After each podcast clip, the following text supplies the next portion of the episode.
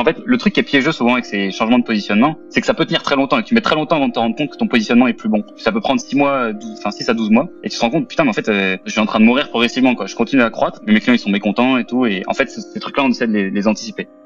Si tu fais la même chose que, que tu faisais il y a 3 mois, si tu fais des trucs exactement pareil, en fait, c'est que c'est probablement devenu de la merde ce que tu es en train de faire. J'ai commencé à faire un peu de freelance avec des trucs que j'avais plus ou moins appris en agence, qui en vrai était pas grand chose, qui 1% de ce que je fais aujourd'hui, mais au moins je savais que ça existait. Et après, donc, je suis parti me former en ligne, et ça fonctionnait très bien sur ce genre de sujet-là. Et le truc a grossi de façon assez naturelle. Je cherchais un pote pour m'aider parce que j'avais plus le temps de gérer tous mes clients et ainsi de suite. Et après, on avait toutes les problématiques d'une boîte qui scale. Et ça nous amène aujourd'hui, du coup, à, on est 35 dans l'équipe, tous en full remote, donc on n'a pas de locaux, avec une moyenne d'âge qui doit être autour de 27. Voilà, on accompagne un petit peu plus de 100 clients. Une boîte est la somme de ses compétences. Fais-la progresser et elle s'envole laisse-la stagner et elle s'effondre. Et la meilleure façon de s'améliorer, c'est d'écouter ceux qui sont déjà passés par là. Les Jeunes Branches, c'est le podcast des entrepreneurs pour les entrepreneurs. Des entrepreneurs chez qui tout va vite, tout va loin, tout va fort. Et des entrepreneurs en quête d'humain, de croissance et de nouveauté. Au programme, des réussites, des échecs, des méthodes et surtout des tonnes d'apprentissages à appliquer le jour même sur ton projet. Alors, prépare de quoi noter et surtout, attention à la branche.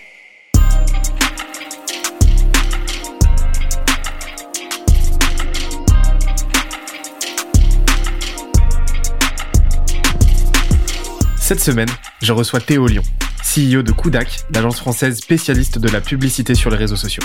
On a parlé de la stratégie marketing qui lui a permis de rendre sa marque incontournable en l'espace d'un an, de ses méthodes qui lui permettent de repousser sans cesse les limites de leur croissance, et du modèle managérial novateur qui leur permet d'attirer les meilleurs talents.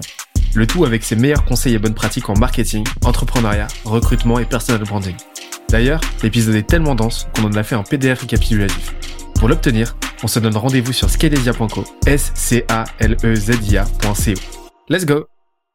Je suis super content de te recevoir aujourd'hui Théo pour euh, faire un petit point d'étape sur euh, bah, tout ce qui s'est passé de ton côté euh, chez Kudak, donc ta boîte dont tu parleras à nos, auditeurs bien mieux que moi, et, de comprendre un petit peu bah, tous tes cheminements de pensée, tout ce qui a fait qu'aujourd'hui bah, Kudak a les chiffres bah, qu'elle a. Et je sais que tu documentes énormément ton parcours bah, sur ta chaîne YouTube. Tu la documentes un petit peu sur tous tes réseaux sociaux, en fait, parce que tu es ultra prolifique et c'est un de vos leviers de croissance les plus forts et de vos leviers de branding aussi. Donc, on va en discuter aussi. En tout cas, voilà, je te, je te laisse le mic. Moi, j'aimerais bien, du coup, en savoir un petit peu plus sur comment aujourd'hui tu pitches Kudak, parce que vous avez pivoté il y a un petit moment maintenant, et, euh, et savoir comment aujourd'hui vous vous définissez. Euh, la façon dont je le pitch, euh, alors récemment, c'est Kodak aide les e-commerçants à grossir, et principalement via le levier des social ads. Et euh, souvent, on se rend compte que, bon, ça c'est la seconde partie du pitch que je pose quand les gens me demandent plus de précision, est, euh, en vrai, on craque les problématiques d'acquisition ads, euh, il y a des problématiques e-commerce, tout ce qui est taux de conversion, hein, lifetime value, panier moyen, etc. Et donc, en fait, on est plutôt une agence un peu holistique e-commerce. J'aime bien, on va bien s'entendre sur ce mot holistique parce que on, on, le, on le place un petit peu à toutes les sauces aussi. C'est notre mot préféré.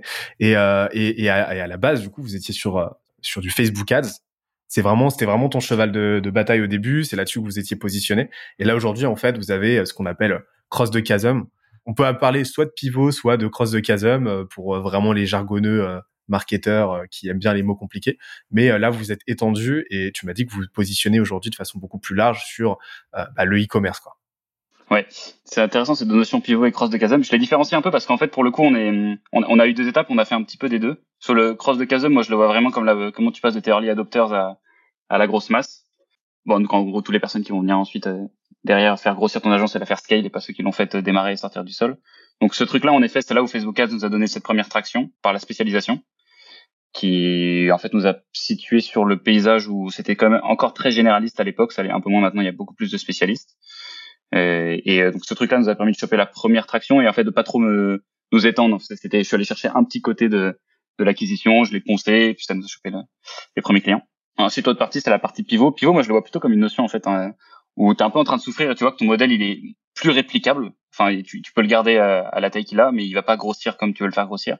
Et typiquement, c'est une période dans laquelle on est un petit peu là, euh, qu'on a entamé, mais que Bon, c'est pas vraiment un pivot par nécessité, ça fonctionne très bien, mais on a juste envie que ça fonctionne encore plus vite, qu'on est en train de changer. C'est là où justement ce positionnement là dont je viens de te parler, euh, d'agence holistique e-commerce, même le mot holistique d'abord, souvent en fait je l'emploie pas, euh, j'emploie pas celui-là, je dis plutôt genre euh, agence de croissance, tu vois, e-commerce en fait simplement. Donc parce que en gros, le, ce qui est très simple, c'est qu'on a tout le temps la même situation, c'est on a des gens qui arrivent avec des problèmes de de rentabilité, d'ROS, de coût d'acquisition et, et auquel on explique en fait c'est pas ça leur problème leur problème c'est un problème business tout court de souvent d'équation économique de présence sur enfin de diversification des canaux etc donc on arrive avec c'est un peu comme le c'est le truc de Reid Hoffman comme for the tool stay for the network nous tu, tu viens pour du RS du ROS et tu ressors avec euh, avec un partenaire de croissance e-commerce Excellent. Et ce qui est super, euh, ce qui est super intéressant dans ce que tu dis, c'est euh, c'est cette c'est cette notion de cette notion de pérennité des relations. Et, et tu vois, j'ai vu ça dans bah, dans tes vidéos en fait. C'est, euh, euh, je t'ai parlé tout à l'heure d'un glow up où euh, bah, tu documentes énormément ton parcours. Tu as, as, une série sur, sur YouTube où, qui est ultra instructive, où tu expliques un petit peu bah, tout ce qu'on s'apprête à faire là dans, dans l'épisode qui arrive, sur, sur comment tu fais grossir Kudak en fait. Et, et on voit que tu as shifté petit à petit d'une notion d'acquisition, où l'objectif c'était de faire rentrer du client, vers une notion de, de LTV, de rétention, où l'objectif c'était de créer un, vraiment un écosystème euh, dans lequel, enfin, vraiment l'écosystème Kudak, dans lequel le client rentre et dans lequel il n'en sort vraiment jamais, euh, jamais vraiment quoi. Euh, dans cette optique, euh, bah, euh, dans cette optique, bah, de, de, de, l'accompagner sur sa croissance et et, et c'est super intéressant parce que ça, c'est un changement finalement profond de business model. Et je pense que ça a carrément joué, tu me le diras, sur, bah, bah sur l'explosion de votre chiffre d'affaires de ces derniers mois, quoi. Ouais, ouais. En fait, l'agence a commencé à vraiment grossir fort euh, quand on a compris qu'en fait le, le, business des agences c'était pas un business où ceux qui gagnent c'est les meilleurs en acquisition client, mais ceux qui arrivent à garder leurs clients les plus longtemps. Et donc en fait finalement ça donne lieu à plein de réflexions qui sont assez saines. Je dis bah enfin c'est pour qu'un client reste il faut qu'il soit content. Donc euh, là t'as toute ta liste de trucs que tu dois faire pour qu'il soit content et finalement c'est ça que tu dois travailler sur le long terme. Euh, et, et, ça fait une grosse différence. Je le vois rien que dans, aussi dans la façon dont on construit la boîte entre euh, les agences qui sont qui, qui sont optimisés, tu vois, sur, pour, pour leur chiffre d'affaires. C'est-à-dire, mon, le but, c'est de faire grossir mon chiffre d'affaires. A des agences qui sont optimisées pour la valeur client, qui est un petit échelon en dessous, qui est normalement la relation entre les deux se fait bien. Si tu apportes de la valeur au client, tu arrives à en capter une assez grande partie pour faire grossir ton chiffre d'affaires. Mais rien que tout court, en fait, dans la façon dont tu fixes, euh, bon, voilà, la notion la plus classique et que tout le monde connaît, c'est la North Star, c'est genre cette, cette métrique que tu vas chercher à, maximiser, vers laquelle tu vas orienter toute ta boîte. Ça fait une énorme différence dans la façon dont tu construis ta boîte, euh, de faire ce truc-là. Tu moi, je l'assimile beaucoup à la différence entre les gens qui veulent euh, qui veulent le succès et ceux qui veulent la célébrité. Souvent, la célébrité vient avec le succès, mais les gens qui cherchent la célébrité pour la célébrité, ça finit souvent par être des connards et tu vois, c'est pas très viable en vrai. Tu vois, ça finit par faire des influenceurs télé-réalité, des Kim Kardashian, des gens qui sont perdus sur le chemin. Donc, euh, et ce truc-là, ça fait une énorme différence dans ta boîte. C'est tu dis, ok, moi, je suis pas là pour faire grossir mon chiffre d'affaires. Je vais m'en servir comme métrique pour traquer la croissance.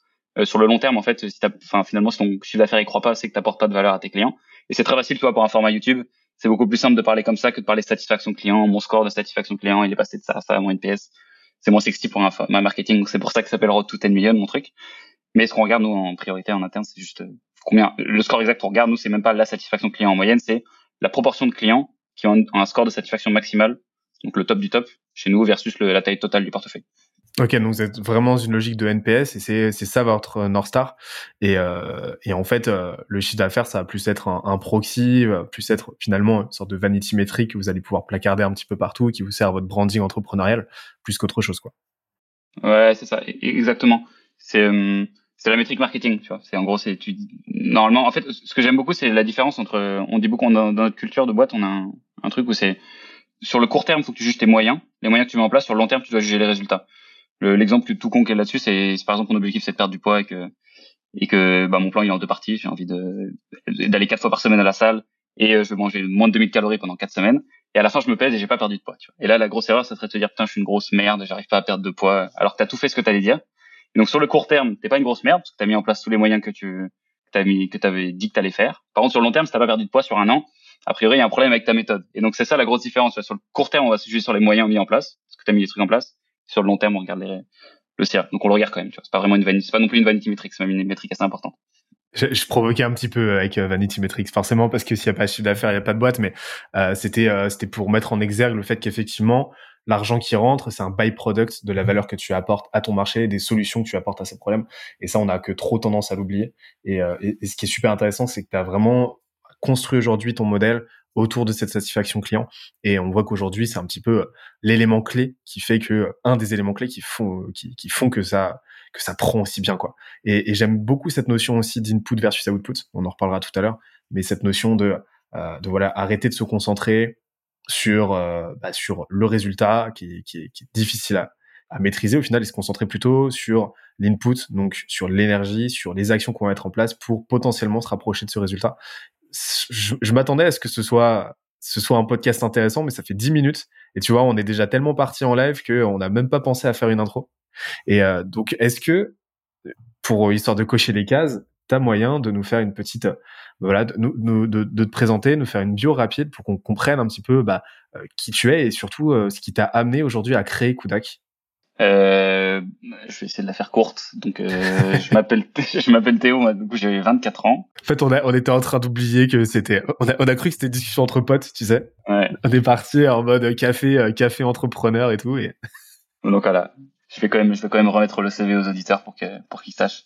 Euh, ouais, donc je m'appelle Théo. J'ai, moi, j'ai 24 ans et je suis du coup jeune diplômé d'HEC depuis quelques mois. Après, parcours assez classique, euh, prépa et puis école de commerce qui m'a amené euh, voilà donc à HEC où ça c'est j'ai bien aimé l'expérience mais c'était pas la folie de la folie tu vois cette école j'ai pas trouvé des trucs qui me passionnaient donc j'ai hum, fait des stages comme tout le monde. Et euh, j'ai eu une très mauvaise expérience dans un dans une agence euh, digitale qui faisait à peu près ce que je faisais enfin ce que je fais aujourd'hui euh, où j'étais parti en Australie. J'étais le stagiaire qui fait les tableaux Excel et hum, qui fait des gros horaires et qui se prendre tout le crédit par les gens au-dessus et, qui est très mal managé. Donc ça, c'était vraiment pas ouf. Euh, ça m'a créé une petite frustration qui a fait que je me suis pas direct dit je vais monter ma boîte, mais au moins euh, j'ai pas trop envie de revivre ça. Ça m'a saoulé parce que du coup je suis parti au bout de deux mois hein, de cette expérience-là sur six mois de stage. Euh, après j'ai j'ai une petite période où j'ai été joueur de poker euh, semi-pro. Euh, on peut en reparler si tu veux. Et donc après je suis rentré en France. J'ai commencé à faire un peu de freelance avec des trucs que j'avais plus ou moins appris en en agence, qui en vrai était pas grand chose, c'était 1% de ce que je fais aujourd'hui, mais au moins je savais que ça existait. Et après, donc, je suis parti me former en ligne et ça fonctionnait très bien sur ce genre de sujet-là. Et le truc a grossi de façon assez naturelle. Je cherchais un pote pour m'aider parce que j'avais plus le temps de gérer tous mes clients et ainsi de suite. Et après, on avait toutes les problématiques d'une boîte qui scale. Ça nous amène aujourd'hui, du coup, à, euh, on est 35 dans l'équipe, euh, tous en full remote, donc on n'a pas de locaux, euh, avec une moyenne d'âge qui doit être autour de 27, 26, 27. Et euh, voilà, on accompagne un petit peu plus de 100 clients. Et ça se passe bien. Et j'ai vu dans un post que tu as publié hier que vous embauchiez en moyenne une personne par semaine en ce moment, c'est ça? Ouais, c'est ça, à peu près. Donc euh, là, euh, ouais, niveau croissance, c'est quand même très timide, quoi. voilà, c'est léger, c'est léger, ça va. Non, c'est énorme. Et, euh, et, et pour, euh, pour la timeline, un petit peu, vous existez depuis quand? De, Depuis quand Kudak, c'est c'est vraiment une agence et non plus un, un une boîte solopreneur? Alors, la, la, date officielle, pardon, c'est le 1er avril 2020. Donc ça fera deux ans. Euh, bah on, enregistre le 3 mars. Je sais pas quand est-ce que sortira l'épisode, mais donc ça va faire un an. Ça sera peut-être déjà, enfin deux ans pardon, où ça sortira peut-être. Été une agence en vrai un petit peu avant parce que j'avais posé les, enfin j'avais posé les statuts deux, deux mois après avoir commencé un petit peu à, dire qu'on était Kodak. Donc globalement c'est deux ans. Ok, trop bien. Et, au niveau des chiffres là, parce que tout à l'heure on parlait euh, de la grosse vanity métrique, donc le chiffre d'affaires. Euh, que, quel chiffre là aujourd'hui tu peux nous euh, nous donner pour qu'on soit bah, qu'on soit un peu au même diapason et qu'on se rende compte un petit peu de l'ampleur du truc Ce qu'il faut se dire, c'est que actuellement, on est à peu près 200 000 euros d'MRR euh, et on est un peu surstaffé. On, on a recruté des personnes pour assumer la croissance qui va venir dans les mois qui arrivent, euh, parce qu'on croit d'à peu près, bon, disons entre, on va faire conservateur. Notre objectif, c'est de croître de 15% par mois. On croit en, en vérité entre 10 et 18% par mois sur ces trucs-là. Et voilà, je crois que tu l'as la métrique, c'est ça. Ok, top. Et à savoir que pour que les gens se rendent compte un petit peu euh, de, euh, de la célérité du truc. avant, tu avais une, une, une, série sur ta chaîne YouTube qui s'appelait Road to One Million, où tu documentais bah, ton parcours entrepreneurial vers l'atteinte du million d'euros de chiffre d'affaires annuel. Et, et, et, disons que cette série a, a rapidement pris fin parce que l'ayant atteint, ce million, tu as switché vers Road to 10 million. Donc euh, là, tu es en route vers les 10 millions d'euros de chiffre d'affaires.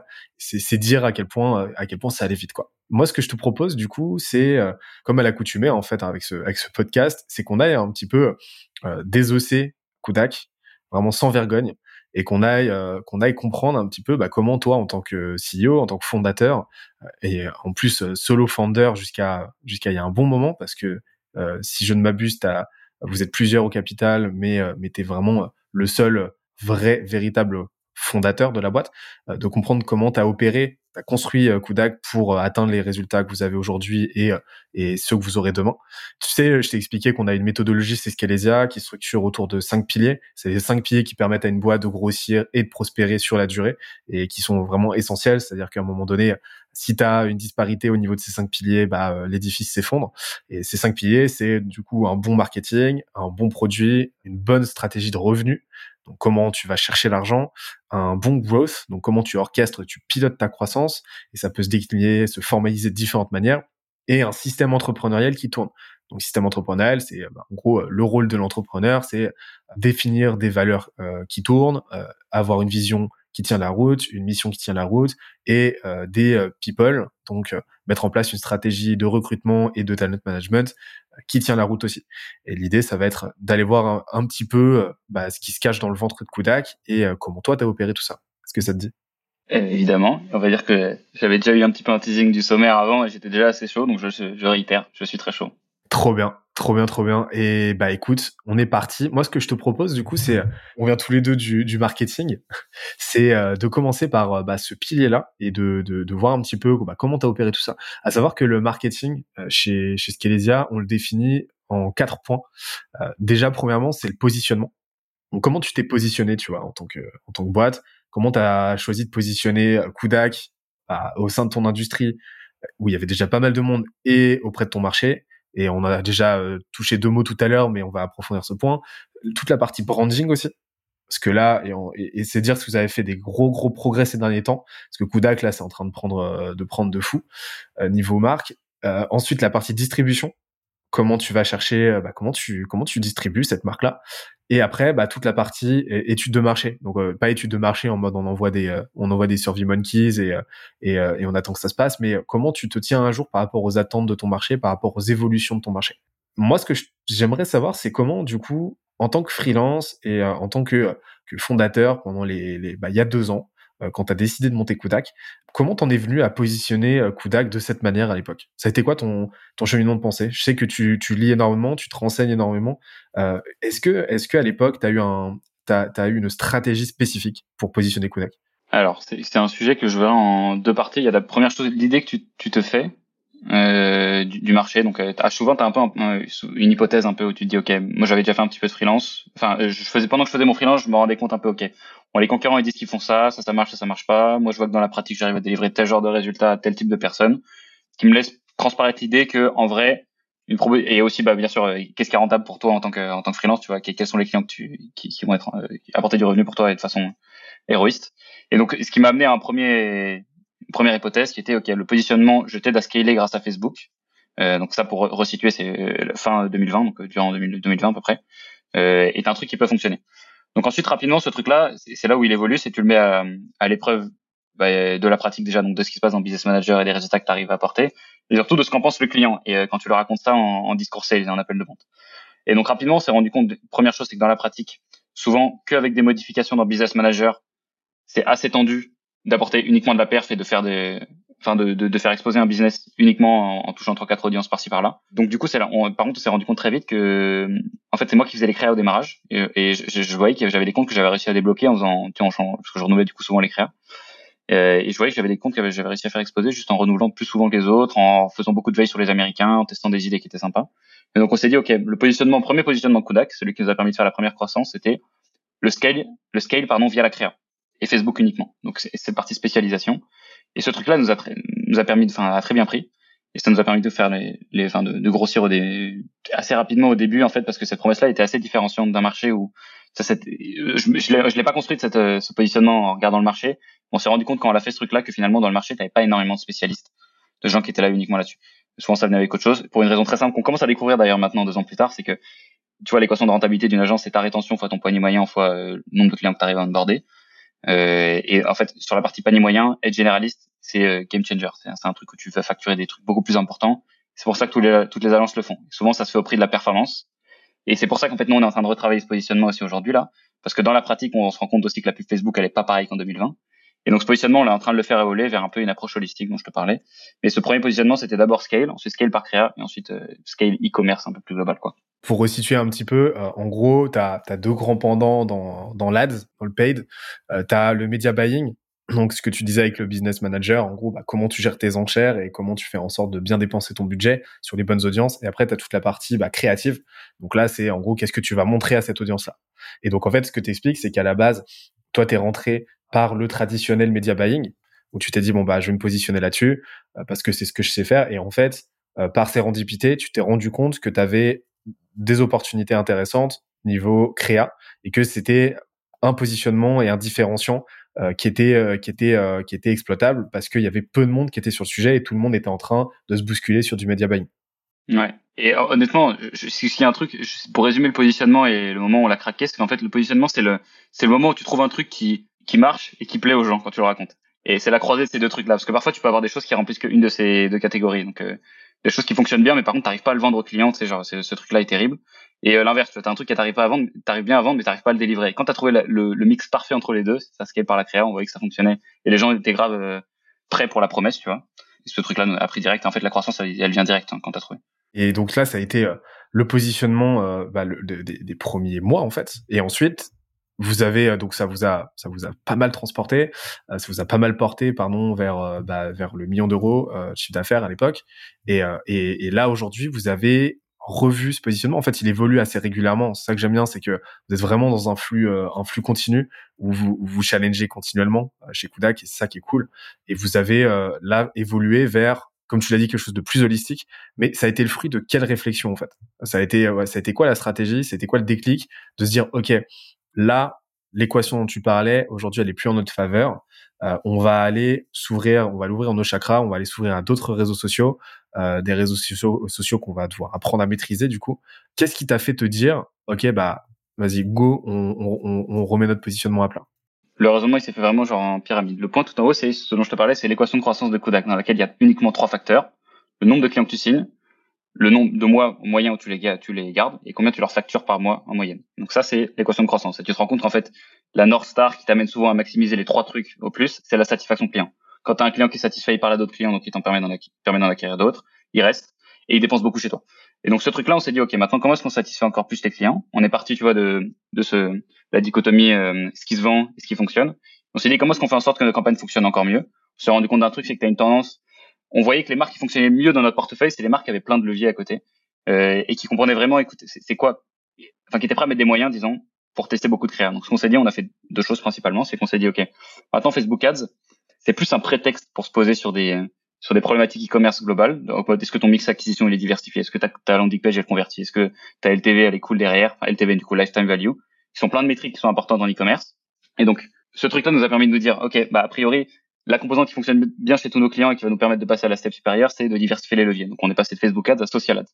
Donc là on a on est venu ajouter du Snapchat Ads, des TikTok Ads, Pinterest Ads et toutes ces choses qui permettent de diversifier le mix et de continuer à grossir. Parce qu'en fait le truc qui est piégeux souvent avec ces changements de positionnement, c'est que ça peut tenir très longtemps et tu mets très longtemps avant de te rendre compte que ton positionnement est plus bon.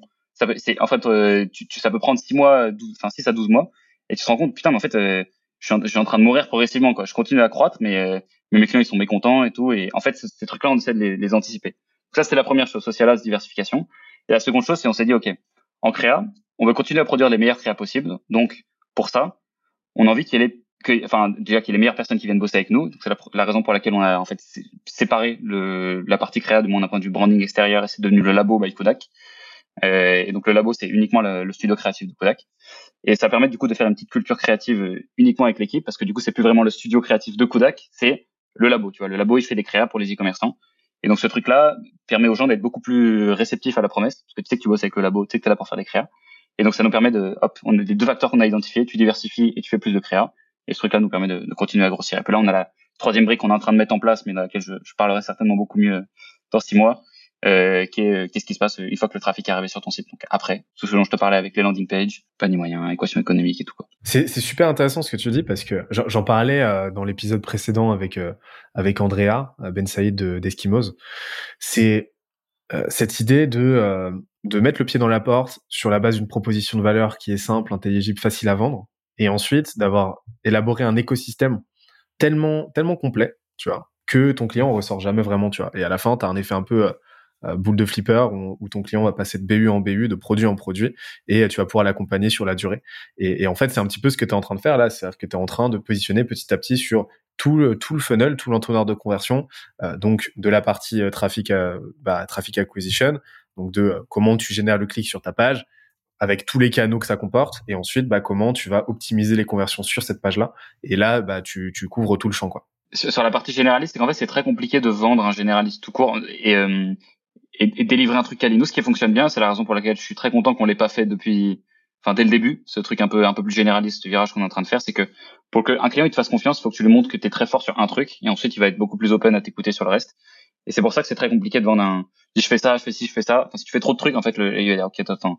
Si t'es il suffit que tu sois benchmarké versus un spécialiste, il va dire attends, mais trop bizarre. Comment est-ce que le mec il arrive à tout faire? Il y a, y a, un truc qui va pas. Et donc souvent, euh, en fait, on est généraliste que pour nos clients existants. Tu vois, les clients qu'on a signés sur des social après ils comprennent boum. Et là, on peut ouvrir tout le reste. Ils commencent à comprendre ce qu'on apporte. Ils nous font confiance. Et euh, donc je pense qu'il faut passer par un spécialiste pour ensuite devenir généraliste. Et c'est un petit peu ma vision pour l'instant du truc. Ça c'est clair, on la connaît tous un petit peu l'agence qui va euh, qui va faire tout quoi, qui va faire un peu d'ads mais euh, n'importe comment, qui va te faire un site sur Wix, etc. Et c'est et, là en fait t'es vraiment rentré par cette porte là de la spécialisation directement. Tu t'es positionné, on va parler après de la brand, mais vous êtes vraiment brandé comme expert sur Facebook Ads et avec une personal brand aussi qui est la tienne, qui a bien propulsé tout ça. Et donc ça a été très facile ensuite de faire le switch vers les social ads parce que euh, parce que Facebook euh, Facebook Ads c'est un petit peu genre le fer de lance, un petit peu la régie euh, la, the régie quoi. Donc ça a été assez facile de faire le switch. Et, et, et, tu mets le doigt sur un, autre truc super intéressant qui est que tu vois c'est un petit peu le, le, le, le facteur qui nous a saoulé chez dans mon ancienne boîte. On était une agence, on faisait de la lead gen, tu vois, euh, qui nous a saoulé, c'est que bah, quand tu es une agence, t'as pas nécessairement la légitimité de, euh, de venir challenger ton client euh, sur tout ce qui va impacter ton travail. Donc, comme tu le disais, hein, tu vois, enfin, tes ads vont être dépendantes de ta de ta proposition de valeur, vont être dépendantes de la qualité de tes produits, de ton positionnement, de toute ta strat, etc. Et pas seulement de la qualité de tes ads, de la qualité de ton media buying, et ainsi de suite.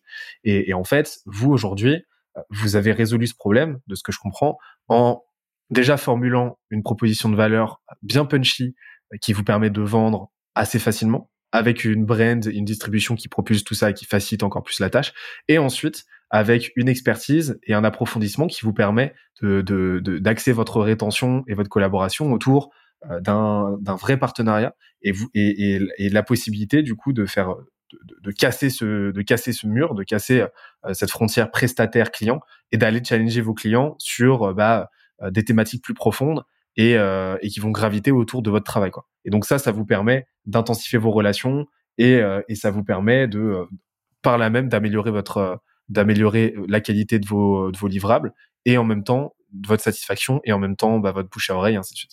Ça, c'est un, c'est un chantier, en fait, c'est très compliqué de se poser et se dire à un moment, c'est fini, tu vois. C'est bon, là, j'ai vraiment réussi à être partenaire de confiance et, et je peux, je peux en fait pousser n'importe que, n'importe quoi à mon client, il va me croire. Enfin, il va, il va me suivre, disons, me croire monsieur, c'est la même chose. Mais en fait, on s'est mangé quand même des bonnes portes hein, là-dessus parce que ça, c'est un truc qu'on en parlait un petit peu avant sur les, les problèmes du scale, c'est que comme ta promesse, elle évolue. Souvent, en fait, il faut, il faut toujours essayer de rééquilibrer deux trucs quand tu fais une agence, c'est ce que tu délivres, ce que tu vends. Et euh, en fait, on s'est, on s'est rendu compte depuis pas mal de temps, c'est la porte qu'on s'est mangé le mois précédent, euh, c'est que, disons, on délivrait des choses qu'on ne vendait pas. Et c'est-à-dire, on t'arrive avec une promesse. Nous, on avait cette promesse qui en fait avait pas tant évolué que ça. C'était la même promesse qu'au démarrage, c'est-à-dire, je suis là pour t'aider à scaler grâce à Facebook. Euh, et ensuite derrière, on, on, arrive, on arrivait, tu vois, sur, sur les mois précédents, et on disait, écoute, bah, pour scaler sur Facebook, il va falloir toucher à ta landing page, euh, mettre en place tes séquences email, tes trucs comme ça, tout optimiser derrière, travailler ton, tes réseaux sociaux organiques. Et en fait, à un moment, on avait une incohérence. Les gens ils étaient là, mais attends, on m'a vendu du scale Facebook. Je croyais que vous alliez appuyer sur trois boutons et me faire scaler. Euh, pourquoi est-ce que je dois faire tout ce travail-là? Et ce truc-là, c'est en fait, on a dû. Et du coup, en fait, le mec peut pas faire les modifications. Donc du coup, t'as pas la performance que tu veux, et t'as un client qui finit par être insatisfait. Euh, et ce truc-là, c'est c'est vraiment typiquement la pression qui vient avec la croissance de je suis toujours obligé de rééquilibrer, j'en ai un qui est plus avancé que l'autre, l'autre que je dois rééquilibrer, etc. Et c'est pour ça qu'on a là on est en train de faire évoluer la promesse dans le dans le discours sales. Et ce truc-là est vraiment ça débloque parce qu'en vrai le, secret d'une agence qui fonctionne, c'est manager les attentes, c'est tout. Je vous, je vous le donne, hein, c'est un secret, c'est tout. C'est tu, si tu peux tirer une balle dans le pied et faire le meilleur travail du monde, euh, si tu si tu t'annonces de la merde au démarrage, euh, donc tu survends des trucs ou, ou, tu, précises pas exactement ce que tu vas apporter au client, euh, d'un point de vue opérationnel, euh, même si es le meilleur génie de la Terre. Donc c'est vraiment un truc, c'est manager les attentes. Hein. Quelqu'un qui a quelqu'un qui tu délivres un 8 sur 10 et qui s'attendait à un 7 sur 10 est beaucoup plus content que quelqu'un qui a un, qui a un, 9 sur 10 mais qui t'a vendu un 10 sur 10. Tu vois. Donc euh, c'est pour ça qu'il faut être très réaliste avec ce que tu peux apporter et ce que tu peux pas apporter aussi. Ça se passe tout en haut, là, qui tu laisses rentrer dans ton agence. Et c'est très corrélé à ton expertise et à, et à ton expérience aussi. Avoir suffisamment de background pour savoir euh, quand tu es dans le juste et quand, euh, quand tu dans la survente. Et, du coup, bah, donc ce, ce, positionnement bah, est quand même bien solide, bien ancré. Euh, on le voit, euh, on le voit euh, avec la, la clarté avec laquelle tu, tu présentes justement. Donc on voit que c'est quand même quelque chose de très réfléchi. Et, et, et, je trouve que ça se transfère vachement bien à votre branding. Donc on en, on en vient au deuxième point de votre marketing, c'est euh, bah c'est la marque Kudak qui a, qui a, qui a, qui a, vraiment vraiment pris de l'ampleur ces, ces derniers mois, je trouve. Euh, on voit qu'il y a eu une vraie réflexion autour de votre identité, etc. Ça m'intéresse qu'on en parle. comment tu l'as pensé? Parce que au, au début, Kudak, je me souviens, euh, en 2020, quand tu quand tu t'es lancé, c'était très très corrélé à ta marque personnelle. Kudak, c'était euh, c'était euh, c'était Théo Lyon hein, principalement. Euh, comment est-ce qu'aujourd'hui tu as fait pour l'échafauder et pour, pour, pour transiter de cette marque minimale viable à l'époque à aujourd'hui la marque Kudak qui qui commence à qui commence à dépasser ta simple marque enfin ta marque personnelle à toi? Alors ça c'est un vrai sujet qui est technique parce que je prêche sur toutes les paroisses. faites du personal branding, ça vous permet d'aller plus le plus vite possible. Mais en fait, ce qu'on on se rend compte, le truc que j'ai compris il y a pas longtemps, c'est que en fait, quand tu veux faire une agence qui est très très grosse et, et, et grossir une agence qui est très très grosse ou une boîte qui est très très grosse, mais disons que la composante commune c'est que tu as un personal branding et tu as grossi grâce à ça au démarrage, finalement ton personal branding devient beaucoup plus un, un outil de, de brand, en tout court, de faire, pour faire de la marque, qu'un outil d'acquisition client. C'est-à-dire que ça te permet pas forcément d'acquérir les clients que tu aurais envie d'avoir, mais ça te permet qu'ils te répondent quand toi tu vas aller les chercher. Donc c'est ça déjà un truc qu'il faut bien comprendre. Et donc tout ça a fait qu'on a dû opérer un virage pour faire en sorte que la marque Théo euh, se, déjà transite vers la marque Kudak et ensuite transite vers tous les autres gens de l'équipe. Donc on l'a fait euh, progressivement en fait, à trois étapes dedans. C'est ça commence par ma marque perso et ensuite euh, c'est la fameuse stratégie Avengers. Bon, je passe pas trop longtemps sur la marque perso, hein, tu poses sur LinkedIn, etc. Tu choisis trois quatre sujets sur lesquels euh, personne n'est d'accord avec toi, tu fais toute ta com dessus. toi c'est HEC. Moi j'en ai plein, tu vois. Je, ouais, j'ai plein de croyances là-dessus. Sur le même, tu peux choisir sur euh, sur sur Facebook Ads, tu vois, j'en ai des tonnes aussi. Hein. Mais, ça, ça marche très bien souvent si tu veux sortir du lot. Et ensuite, tu passes à la stratégie Avengers. Avengers, c'est quoi? C'est bon, c'est constitué de plein de super héros et quand ils vont ensemble, ils sont les Avengers. Euh, et donc pour ça, le but c'était de faire monter les gens de l'équipe pour les commencer à les faire partager. Euh, donc nous là très simple, on pourra parler si tu veux en détail de ce truc là, mais euh, le, cœur du problème pour faire partager les gens, c'est de leur expliquer à quoi ça sert et lever leur blocage. À quoi ça sert et comprendre que c'est pas un intérêt pour la boîte uniquement, mais c'est un intérêt pour eux. Quand t'as quelqu'un qui passe chez toi et qui ressort avec une marque perso de ouf, derrière il va demander des salaires beaucoup plus importants et on va lui dire oui, absolument. Donc ça c'est vraiment une tuerie pour pour tous les gens et ça le faire comprendre ça a été un gros déclic. Et ensuite c'est lever les blocages. Les blocages en fait t'en as trois souvent. T'as les blocages euh, je sais pas quoi poster, j'ai peur de mettre en avant et euh, je sais pas écrire. Enfin je, je je sais pas écrire des trucs intéressants. Et donc ce truc là c'est très après euh, conjoncturel à ta boîte comment est-ce que tu l'élèves. Mais nous on, accompagne tout le monde. C'est moi qui le fais personnellement. Ou alors Mathieu du coup de chez nous là qui est qui a Linker qui est aussi une boîte Kodak qui qui accompagne les gens. Et donc Avengers. Et en fait, avec Avengers, tu fais Avengers assez longtemps. Finalement, euh, ça devient plus. Les gens se disent, ok, je sais plus exactement à qui associe cette marque-là. Donc c'est quoi le point commun entre toutes les personnes que j'ai vues dans mon fil d'actualité? Et ben c'est Kodak. Et c'est là où, as, où tu fais ta brand et tu fais la transition normalement assez euh, assez smooth. Excellent. Et, et donc là aujourd'hui, c'est toi qui les accompagne perso? C'est ça que tu as dit? Je, je, les bloque au, je les bloque au début, euh, juste pour les premiers posts. Mais ensuite, moi, je, ça c'est marrant parce qu'on m'a dit plusieurs fois, les gens se demandent si c'est moi qui écris les posts de l'équipe. Ah ouais? Euh, Ouais, on m'a dit plusieurs fois, mais en fait, je sais pas pourquoi. Euh, c'est peut-être parce que je les ai aidés au début ou alors qu'ils consomment mes posts. Mais non, non, j'ai écrit aucun post d'aucun des membres de l'équipe. Euh, ça me flatte que vous disiez ça. Donc euh, non, non, euh, mais ça fonctionne bien. Écoute, on doit graviter vers les mêmes choses. C'est sûr que si tu les formes au début, et puis je pense que t'es, voilà, ils s'inspirent aussi de ce que toi tu produis, mais euh, et, et, du coup, en fait, de ce que je comprends, c'est que votre votre votre brand, elle est très corrélée à votre distribution aujourd'hui. C'est-à-dire que c'est c'est vraiment par incrément en fait par, euh, par, par simple exposition, euh, par, ré, par récurrence que vous allez, que vous allez rendre, rendre la marque Kudak omniprésente dans l'objectif derrière d'être un incontournable sur les social ads, quoi. Euh, ouais, c'est ça. Bah, du coup, ça nous fait une transition tout trouvée vers la distrib. Euh, Aujourd'hui, je crois, euh, si je ne m'abuse, que vous prospectez très peu, c'est ça? Ou voire pas du tout, et que c'est quasiment uniquement de lead en fait Ouais, absolument. Ça va changer absolument. Ça a commencé à changer déjà depuis un mois, disons, où on enregistre. On commence à prospecter parce que ce que je te disais, c'est la réalisation euh, récente que si on veut les clients qu'on, enfin, les clients qui vont nous permettre de passer un cap chez Kodak, il va falloir qu'on aille les chercher et pas attendre qu'ils viennent à nous. Euh, mais non, non, on a, pendant longtemps, on n'a pas prospecté en fait. On l'a disons les 18, 19 premiers mois de, de Kodak. Pas un seul message shooté. Ok, ok. Et j'ai l'impression que tu en reviens un petit peu du euh, du full inbound. Euh, pourquoi?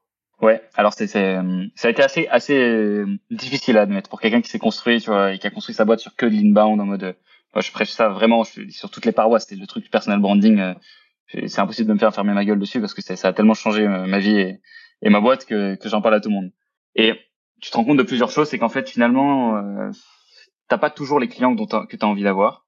Euh, tu as beaucoup de déchets nécessairement comme c'est de l'inbound, enfin de déchets, de gens hors cible, disons, pour pas faire le, le gars un peu pédant, de gens hors cible. Si tu veux bosser avec les gens avec qui tu as vraiment envie de bosser, qui en fait euh, à un moment s'impose comme une, conséquence logique et la next step logique, là c'est un mode pour grossir, bah, je te dis l'équation de croissance elle est très simple. Il faut des gens, la rétention on, bah, on est bon, l'acquisition client on est bien. Il faut des gens qui dépensent plus, des plus gros paniers moyens. Là, la façon la plus simple c'est quoi? C'est la compagnie des plus grosses boîtes avec lesquelles tu as envie de euh, bah, as envie de bosser. Et ce truc là, tu peux pas te permettre en fait au bout d'un certain stade d'attendre qu'elle vienne à toi. Ce, ce truc-là, c'est c'est complexe. Je, je, suis loin d'être une référence là-dessus parce que c'est pas notre notre culture de base, donc il va falloir qu'on progresse dessus. Et j'ai un head of sales magnifique, bisou Massi si tu m'écoutes, qui qui a entamé ce chantier et qui a des super résultats pour l'instant. Voilà, donc la transition euh, se, fait gentiment et je pense qu'elle est assez inconfortable, mais il faut la faire à un moment. T'es un peu obligé et puis c'est un luxe en fait. Finalement, ça te sert pas à rien ce que tu as construit sur le inbound quand tu fais le l'outbound. Parce qu'il y a quand même pas mal de gens que vous contactez qui vous connaissent, qui ont déjà entendu un petit peu parler de vous. Ouais, c'est ça, ça aide. Et puis même, même s'ils ont pas entendu parler de nous, ils tapent Kudak sur Internet et là, ils trouvent plein de choses. Et puis, tu as des passerelles intéressantes. C'est-à-dire qu'aujourd'hui, tu vois, avec, euh, avec LinkedIn, c'est très facile d'aller identifier euh, les gens ou les boîtes qui, euh, qui ont vu passer tes posts ou qui se sont engagés dessus, qui t'ont pas nécessairement contacté de façon proactive, et puis toi d'aller euh, briser la classe. Donc euh, tu as des passerelles de plus en plus évidentes qui se font et ça te facilite le travail. Mais, mais justement, en fait, tu vois, ça c'est l'enjeu et c'est un enjeu qu'on qu'on a qu'on a eu avec Skidesia. C'est c'est le, le game de vu que tu as une cible très très large qui te contacte en inbound, déjà tu as cette barrière mentale de tu dois faire le switch de OK, tout le monde veut travailler avec moi, tu es un petit peu la star, euh, que, euh, que ton marché se dispute, euh, à euh, c'est moi qui vais chercher mes clients et j'inverse un petit peu ce rapport de force. Donc ça c'est la première chose. Euh, et je pense que c'était un petit peu voilà, je pense que c'est pas évident, c'est pas évident de faire le switch. Et, et, la deuxième chose c'est bah, vu que tu as un éventail très large, c'est très compliqué au final d'identifier ton client idéal et de trouver vraiment le segment auquel tu apportes le plus de valeur. Je sais pas comment toi tu as opéré ce, ce travail. C'est chaud parce qu'en effet, en effet, c'est une, c'est une composante commune à toutes les boîtes qu'on grossit par l'inbound. C'est que tu, tu peux rapidement te retrouver dans une croissance qui est exponentielle de l'extérieur, mais qui est un peu malsaine dans les, dans les faits.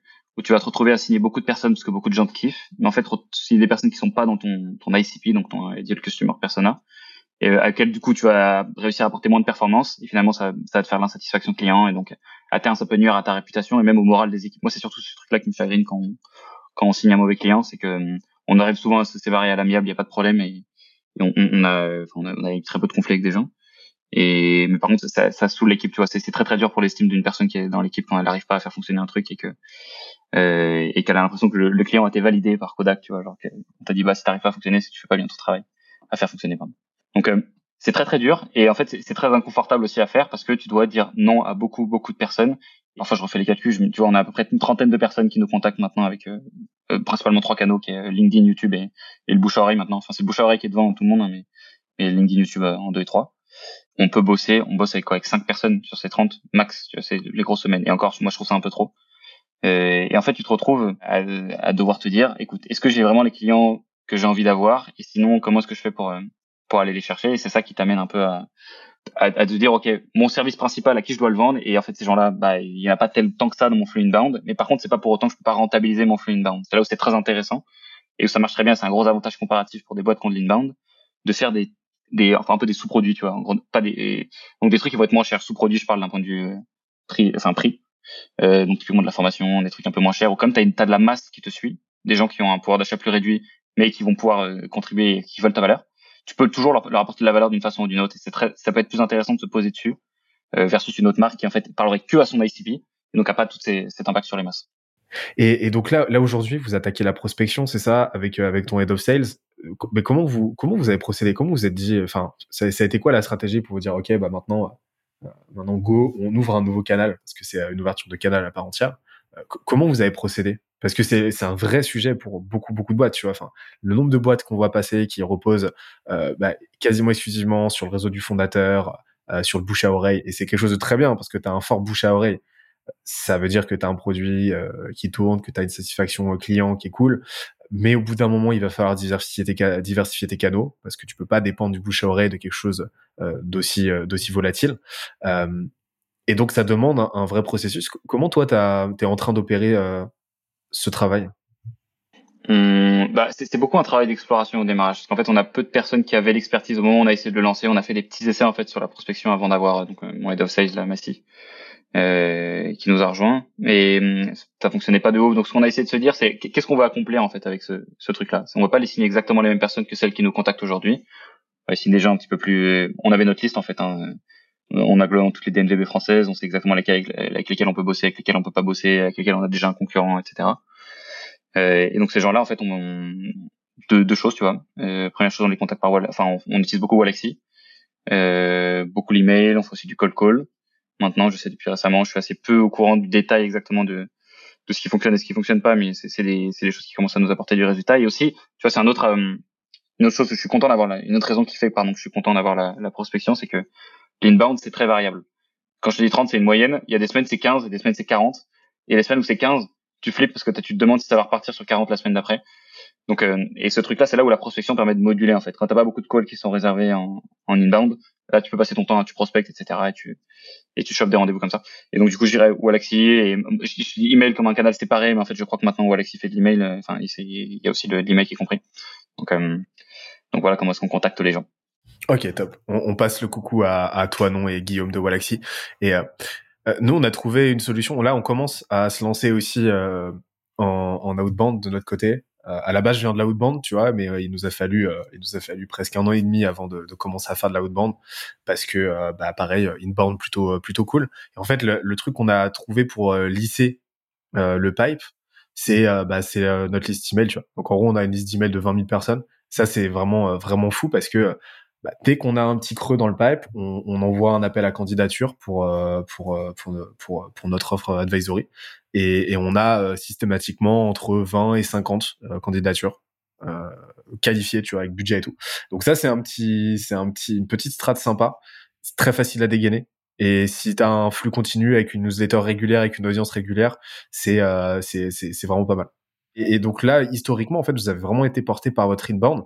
Et, et tu vois, ce que je t'ai dit avant de lancer l'enregistrement, c'est que vous avez un, un, une stratégie de contenu qui est juste remarquable par l'intensité, par la fréquence de vos publications. C'est juste fou. Et ce que j'adore, c'est que là où tout le monde va marteler qu'il faut se concentrer sur un seul canal, euh, sur une seule thématique, en fait, tu as pris le contre-pied total de ça et tu es présent partout, vous êtes présent partout de plus en plus. Euh, ça m'intéresse d'en savoir un petit peu plus sur, euh, bah, ta content factory, ta stratégie euh, autour de ça et, euh, comment tu l'opères, comment tu la penses, euh, comment ça se passe?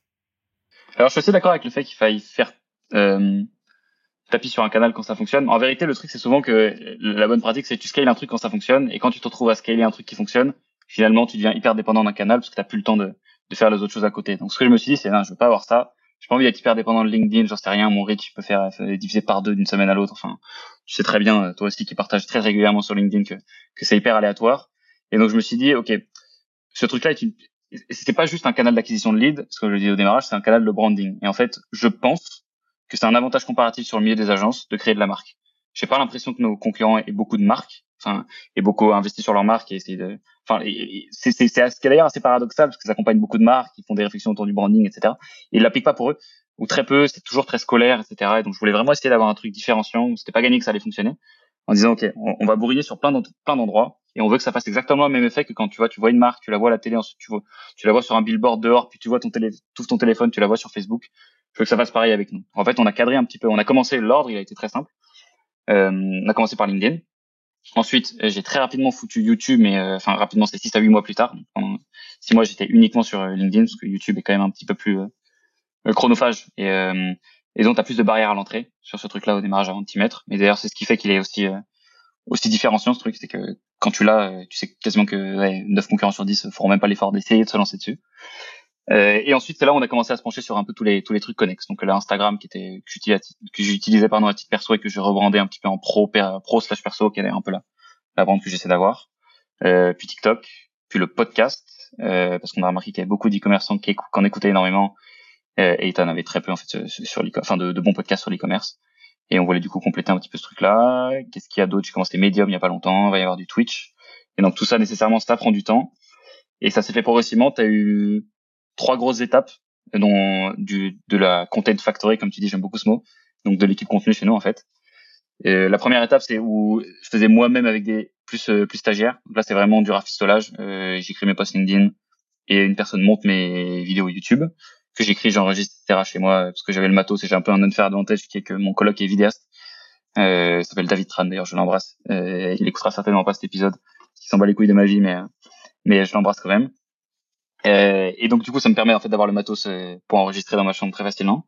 C'est la première étape. Ensuite, quand on a voulu professionnaliser un petit peu, c'est là où on s'est dit ok, maintenant on peut plus vraiment. C'est en train de devenir trop important pour laisser ça au hasard euh, et faire ça un peu avec du rafistolage. Donc on a embauché un CDI euh, avec qui ça s'est très bien passé, qui a permis de faire grossir un petit peu plus la chaîne, d'apporter plus de, de rendu qualitatif sur sur la chaîne YouTube principalement. J'ai toujours regardé mes posts LinkedIn. Et j'ai oublié d'ailleurs de parler de Twitter hein, la dernière fois, mais enfin quand je, te disais tous les leviers sur lesquels on était présent, mais il y a aussi Twitter. Donc ça c'est la seconde étape. Et la troisième étape, c'est celle dans laquelle on est actuellement, euh, parce qu'il y a eu un il y a eu un CDI puis deux CDI. Et là le but c'est vraiment de se dire ok maintenant le contenu c'est plus juste un canal d'acquisition, maintenant c'est un truc hyper important et c'est c'est un enjeu de brand Kudak, c'est-à-dire c'est un truc demain s'il n'y a pas de contenu qui sort, on est dans la merde. C'est pas un jeu, je fais pas des vidéos pour m'amuser, je fais des vidéos pour faire grossir ma boîte et la boîte grossit pas si je l'ai fait. Donc là, on s'est dit, OK, bah, il faut l'équipe qui suit. Donc on est en train de la reconstruire, cette équipe, parce qu'on a un petit peu, donc, du coup, on l'a fait évoluer parce qu'on a eu des, des départs. Euh, et donc là-dessus, l'équipe ressemble à ça. On a un head of content, euh, du coup, qui, qui arrive d'ailleurs, qui est pas encore arrivé, mais qui va arriver dans deux, dans deux mois là. Et euh, donc, il y a un ancien de chez Canal+, qui a bossé sur Studio Bagel, Brute, etc. Et qui va du coup s'occuper d'harmoniser tout, parce que c'est ça un problème quand t'as beaucoup de choses, c'est que c'est très compliqué de tout harmoniser. Donc il va, il va s'occuper de coup d'écriture et, et harmonisation. Et ensuite, après, euh, deux CDI sur YouTube, donc euh, monteur uniquement, euh, pour faire des rendus un peu plus quali et, et monteur slash slash cadreur vidéaste, quoi, donc des gens qui peuvent venir filmer aussi.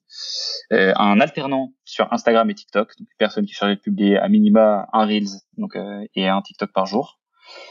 Euh, je réfléchis. Et oui, et un copywriter, qui en fait, euh, qui à la base était un stagiaire, euh, qui était Mathieu, mais qui finalement est devenu le CEO de, Linker qu'on a racheté et du coup qui s'occupe de qui met sur la rédaction des posts LinkedIn sur lesquels moi je fais les squelettes, les idées et les squelettes et lui fait les, rédactions qui sont les choses un peu chronophages qui permettent de gagner un petit peu de temps. Ça me permet du coup d'aller explorer et du coup quel est mon rôle dans tout ça?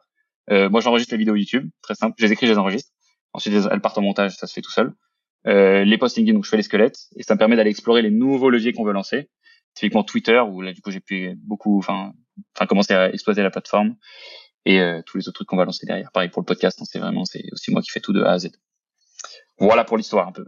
Je connais assez peu de, de boîtes qui ont, euh, qui ont investi aussitôt avec une telle ampleur dans leur contenu.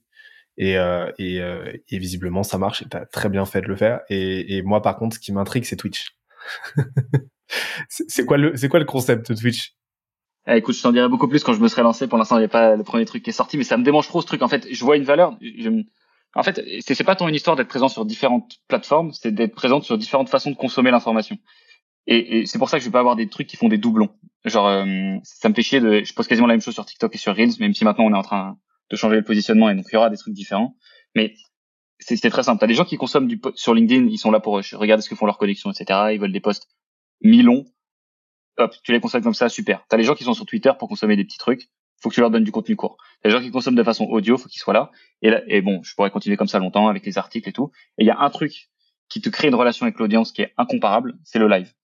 Le live, tu vois, quand tu sors d'un live avec quelqu'un, t'as passé un webinar ou t'as fait un, t'as fait un truc en direct avec quelqu'un, il a répondu à une de tes questions, qui est un peu le aha moment, tu vois, l'activation du framework art. Euh, et il est là, oh putain, tu vois, tu deviens un super fan. Et je me suis dit, Twitch, c'est bon, c'est les leaders sur la partie live. Il y a même pas de, tu vois, de, discussion. Il y a forcément un truc à faire sur la partie euh, sa partie personal brand. Je sais pas comment ça va se traduire, mais ça peut certainement servir à quelque chose. Et euh, parce que c'est pas tout, c'est pas tout d'avoir des gens dans ton audience. Le but c'est de les avoir engagés le plus possible. Et euh, ça c'est le vrai challenge hein, d'ailleurs, ça se découvre après.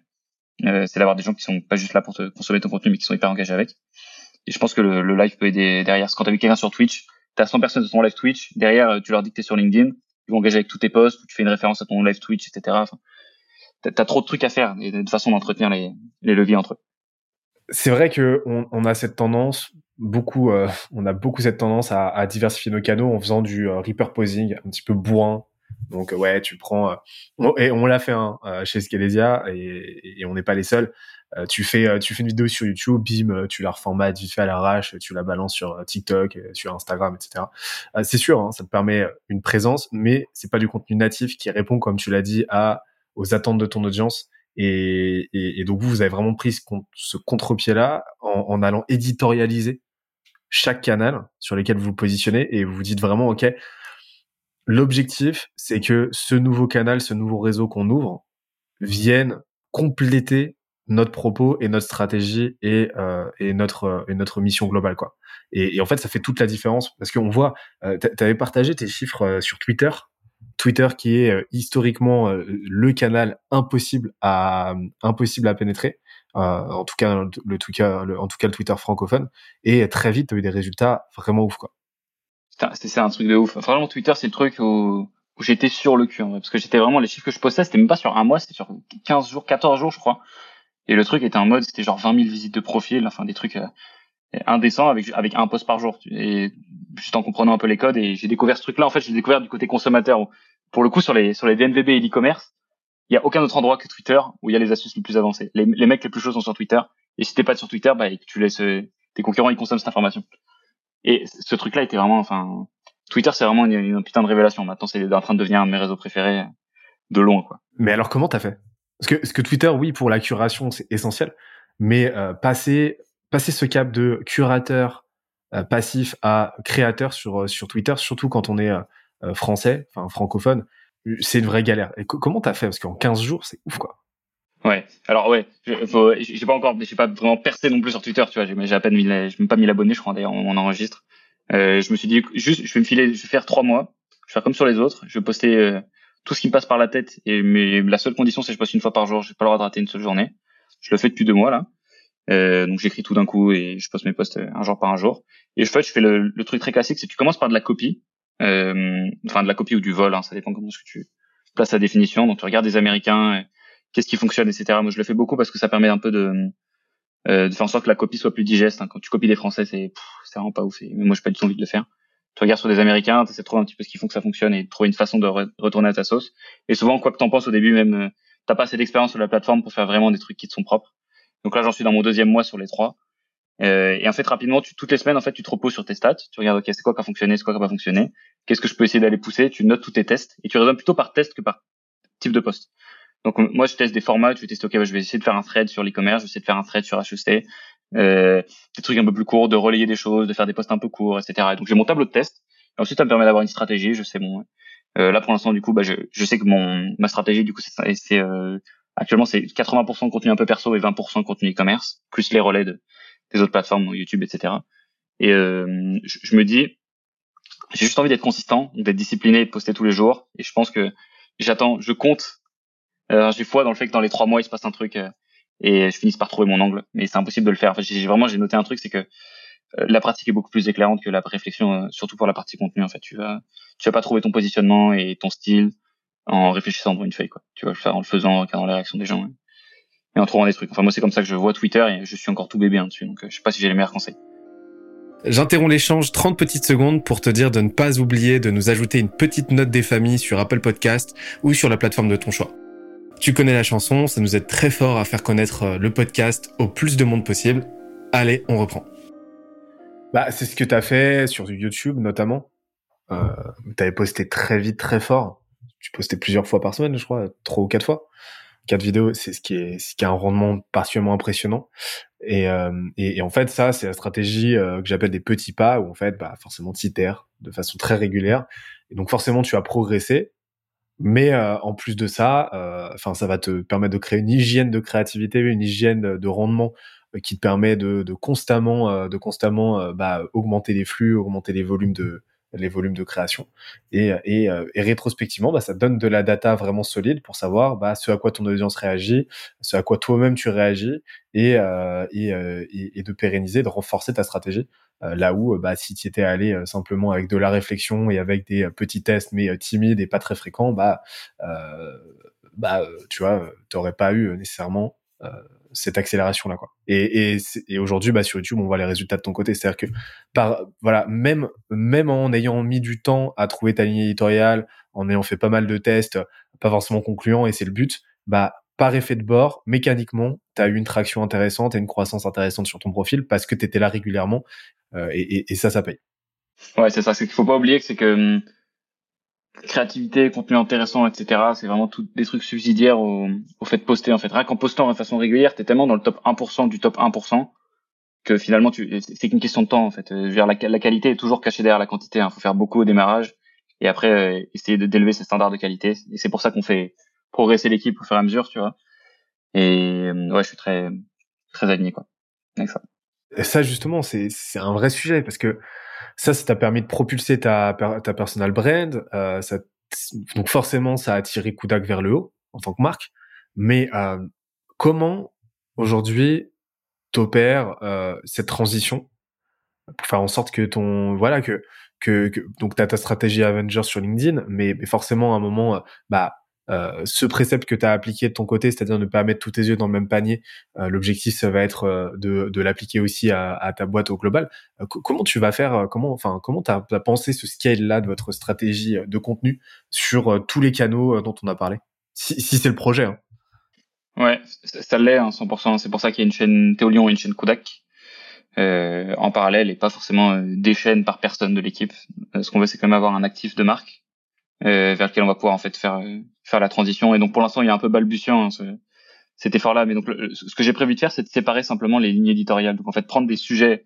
Disons que j'ai, je sais pas, j'ai quatre cinq sujets. Je vais parler de, je vais te parler d'investissement, je vais te parler de Facebook Ads, je vais te parler d'e-commerce, je vais te parler de de d'école de commerce. bon, des de la merde. Et je vais dire ok maintenant sur ma chaîne, si tu veux retrouver ce sujet-là, il est plus chez moi, il est uniquement sur cette chaîne-là. Et donc, comme ça, bah écoute, tu vas récupérer les gens qui sont assez, qui sont intéressés. Donc là, la transition évidente sur YouTube, c'est que bah, c'est Facebook Ads. Hein. Facebook Ads, maintenant, ça va se situer sur la chaîne Kudak. Euh, c'est qu'une question de temps, donc euh, il n'y a plus rien sur la chaîne Théolion de, de Facebook Ads pur. Il y aura toujours de l'e-commerce. D'ailleurs, c'est ça qui est un peu tricky, c'est qu'à la fois, il faut faire aller les gens autre part, mais il faut pas les faire partir de ta chaîne non plus. Euh, et c'est ça qui est, qui est technique. Il faut essayer de les satisfaire avec autre chose. Tu les emmènes sur un autre sujet. Donc moi, je les emmène. Euh, c'est exactement la même chose que la promesse de Kodak. Hein. T'arrives pour du, t'arrives pour de la, de la magie business manager, tu, tu repars avec des conseils e-commerce. Là, c'est la même chose. T'arrives pour de la magie business manager, tu repars avec des conseils e-commerce sur YouTube. C'est exactement la même chose. Donc, euh, donc c'est comme ça qu'on a prévu de le faire. Donc, c'est à chaque fois avoir euh, le, le, triangle entre la marque personnelle du fondateur, euh, les réseaux sociaux de la marque et tous les autres membres de l'équipe qui vont en fait alimenter les trois et, ça fait un petit peu une boucle qui s'auto-entretient. Ok, très, intéressant parce que c'est vrai que c'est, très facile de venir cannibaliser ensuite, de pas laisser en fait que ta marque personnelle laisse pas forcément beaucoup de place à ta marque en fait. Et, euh, et, donc, euh, et donc, on voit que c'est un, vraiment un jeu d'équilibriste.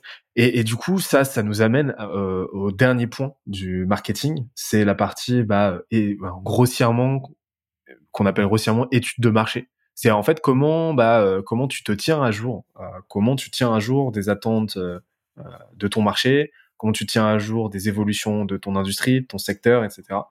Est-ce que vous avez une stratégie par rapport à ça? Est-ce que vous avez des process en interne? euh, comment tu fais pour t'assurer en fait de rester dans l'air du temps quoi?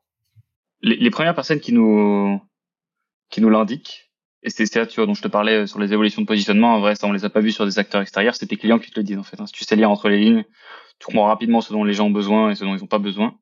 Donc ça c'est la première, la meilleure veille c'est de mater les gens que tu as sous les yeux souvent c'est pas d'aller chercher plus loin première chose. Et la seconde chose si on parle vraiment de veille pure c'est de comprendre ce qui est en train de se faire c'est incontournable en tout cas sur mon domaine de, de parler anglais et d'aller regarder ce que font les Américains parce qu'ils ont souvent deux ou trois ans d'avance sur tout. Et en fait tu te rends compte rapidement que quand tu penses que c'est trop tard un truc aux États-Unis en fait il arrive il est à peine en train d'arriver en France.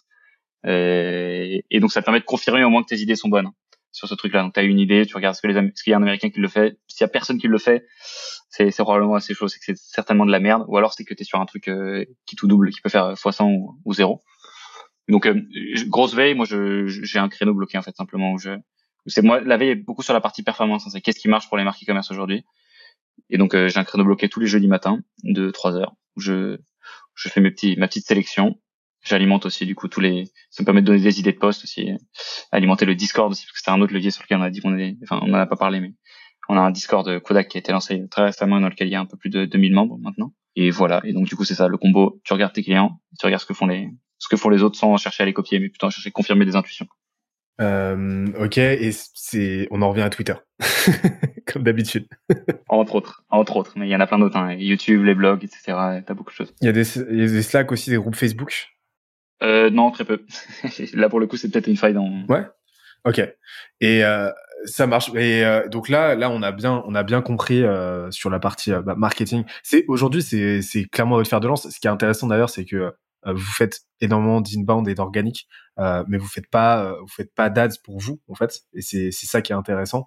Et, aujourd'hui, on voit à quel point bah, ça fait partie des trucs qui vous portent. Mais un autre truc qui vous porte, c'est c'est la partie produit, parce que bah, on l'a vu tout à l'heure. Hein, vous, vu que vous avez une audience très large, bah, l'idée c'est de compléter cette échelle de valeur dont on a parlé tout à l'heure avec bah, différents produits et, et on voit régulièrement que vous, voilà, vous avez sorti une formation, vous avez sorti, euh, vous avez sorti un Discord. Alors, je sais pas s'il est payant ou pas, je crois pas, mais en tout cas, vraiment, vous complétez cette échelle de valeur le plus possible avec euh, différentes choses, différentes business units, si on peut les appeler comme ça. Moi, ça m'intéresse de savoir, bah, comment tu t'assures que ces produits répondent à des besoins, euh, comment tu t'assures que ces produits euh, euh, offrent la meilleure expérience possible à tes clients, à tes utilisateurs, et globalement, ce que c'est ton approche du produit chez Kudak, comment ça s'opère et et, quelle est ta philosophie par rapport à ça? Hmm. bah, C'est intéressant parce que c'est, alors ça reste en fait nous, tu vois, on parle de stratégie de contenu, etc., de gros euh, content factory, etc. En vrai, notre premier canal d'acquisition, c'est, c'est le produit, hein, c'est-à-dire c'est le bouche à oreille pur. Euh, et c'est assez, c'est aussi assez paradoxal. Tu sais, on en parlait tout à l'heure. Tu disais, tu fais pas d'acquisition de lead, alors tu viens de l'acquisition de, tu viens de la lead gen. Nous, c'est pareil. On fait du Facebook Ads, on fait pas de Facebook Ads pour nous. Euh, je, je, vois cette, euh, ce, ce, schéma revenir assez souvent hein, chez les entrepreneurs, souvent. Donc, euh, donc ça me fait rire. Bah, je, le bouche à oreille, ça représente combien de votre acquisition euh, quel, quel pourcentage à peu près? C'est, euh, tu vois, sur les 30 qu'on a, en moyenne, c'est, c'est entre 12 et 14, tu vois, par, sur les 30. Donc c'est énorme. C'est vraiment, euh, c'est, le canal numéro un, c'est bien devant LinkedIn, c'est bien devant YouTube, et ça, ça se fait uniquement si ton produit est bien. Donc, euh, et moi, c'est le truc qui me faisait très peur en fait au démarrage. Hein. C'est comme tu construis une boîte sur un, un gros marketing, bah, tu vas créer très fort ce que tu fais, etc. J'avais toujours peur que mon, que l'image et le marketing progressent plus vite que le produit. C'est pour ça que je suis anxieux et parano dans le fait que qu'on apporte de la valeur au client et que je me, ça me, au point que ça me, tu vois, ça me fait, ça fait un, stress personnel, tu vois, ce truc-là quand je me rends compte qu'il y a des trucs sur lesquels on pourrait être plus efficace. La façon dont on voit les produits, en fait, c'est de se dire que si tu fais la même chose que ce que tu faisais il y a trois mois euh, et que tu fais les trucs exactement pareil, en fait, c'est que c'est probablement devenu de la merde ce que tu es en train de faire. Les, les, on, on croit pas trop dans le fait que les, choses elles stagnent. Tu vois, je reprends mon petit exemple de la salle de tout à l'heure là. Si tu si, si, tu vas à la salle pendant six mois que tu te buses et que tu as des gros muscles et qu'après t'arrêtes d'y aller, tu vas pas garder tes muscles, tu vas tu vas avoir des enfin tu, tu vas les perdre très simplement et le pire qui puisse t'arriver aussi c'est que les autres euh, tes concurrents ils seront devenus plus musclés. Donc euh, on essaie de se dire surtout d'avoir des rituels. Je vais pas te parler de comment est-ce qu'on découvre, on parle aux clients, etc. Ce truc-là on le fait d'une façon assez naturelle, mais on essaie d'avoir des rituels qui vont nous permettre de passer à côté de rien. Donc sur la veille, tu vois, on l'institutionnalise. Toutes les semaines, on a une veille. On voit ce que ça change dans nos process. Comment est-ce qu'on doit faire évoluer ce truc-là. Et ce qui fait que, en absolu, en vrai, on part de certainement de plus bas parce que tu vois, tu as une équipe qui est jeune. Mais comme depuis deux ans, tu vois, genre, en fait, la courbe de progression, elle est tellement grande que hum, finalement, sur le long terme, on, sait qu'on va gagner si on a ces, si on a ces process-là. Euh, c'est le calcul tout con. Hein, si tu décides de devenir 1% meilleur par jour, à la fin, ça fait 3770%, je crois que c'est ça, 37 fois meilleur ou 38 fois. Et c'est sur ça qu'on parie, même quand on recrute les gens aussi, on peut en parler derrière. Mais, mais donc, euh, je dire vraiment que c'est surtout d'avoir des, des rituels d'amélioration et délibérés. Pas juste te dire, OK, je travaille, donc je deviens meilleur. Euh, dire, OK, c'est quoi que tu fais mieux et que tu as envie de faire mieux chaque semaine que la semaine précédente. Donc pour ça, nous, on fait des sprints. toutes les deux semaines, on a pris ça dans les méthodes agiles. Mais c'est pas forcément hyper adapté à de l'agence. On fait des sprints, on a des priorités, on a les OKR et tout. Enfin, c'est comme ça qu'on déroule. Donc vous y allez vraiment par petits incréments, c'est ça? Et euh, l'objectif, c'est pas de faire une refonte euh, globale, euh, une refonte globale de vos produits ou quoi? Parce que on a parlé tout à l'heure, avant de lancer l'enregistrement, du fait que euh, là, vous étiez en train de remettre pas mal de choses à plat. Mais l'idée, c'est euh, d'améliorer vos produits en flux. Et, et, justement, ça, ça m'intéresse de savoir. Que tu, tu, me disais que euh, la, la veille et la, la, les retours clients, vous les, vous les receviez de façon assez, assez naturelle parce que vous discutez beaucoup avec eux. Mais comment vous vous assurez de les transformer en, de les transformer en, en, en livrables en fait ces feedbacks? Comment est-ce que vous vous assurez d'en faire levier et, et de les valoriser? Parce que un feedback reçu reçu pendant une visio avec un client, si, si t'en fais rien derrière, si tu le transmets pas aux bonnes personnes, si tu le centralises pas, euh, c'est euh, voilà, il, sert juste à rien quoi. comment vous assurez de de d'en tirer le maximum et, et que ce soit pas juste des coups d'épée dans l'eau? Ouais, bah la première chose c'est pour pas qu'il soit perdu, ce qu'il faut c'est les rituels et l'équipe qui va bien. Donc on a des team leads qui vont centraliser tout ça et auxquels souvent les feedbacks remontent quand il y a un petit truc qui est euh, qui est pas hyper optimal, mais qui vient en fait du fait que n'importe quel de nos performance managers, nous chez nous, c'est ça, c'est comme ça qu'ils s'appellent les gens qui gèrent les campagnes, euh, sont indexés sur la rétention de leurs clients. Donc dès qu'il y a un feedback qui peut aider la rétention de leurs clients, et enfin qui peut les aider et qu'ils ont besoin d'un nouvel outil, tu vois, pour le faire, ils vont ils vont le partager naturellement. Et c'est vraiment ça qui est à la base du truc.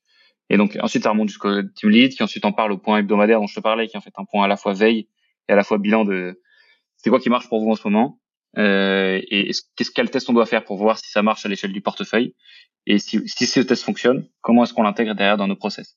Donc c'est-à-dire, tu vois, on, on, entretient un truc qui s'appelle le grimoire, tu vois, Facebook Ads. Euh, enfin, Facebook Ads, maintenant c'est Social Ads parce qu'il n'y a plus que du Facebook dedans.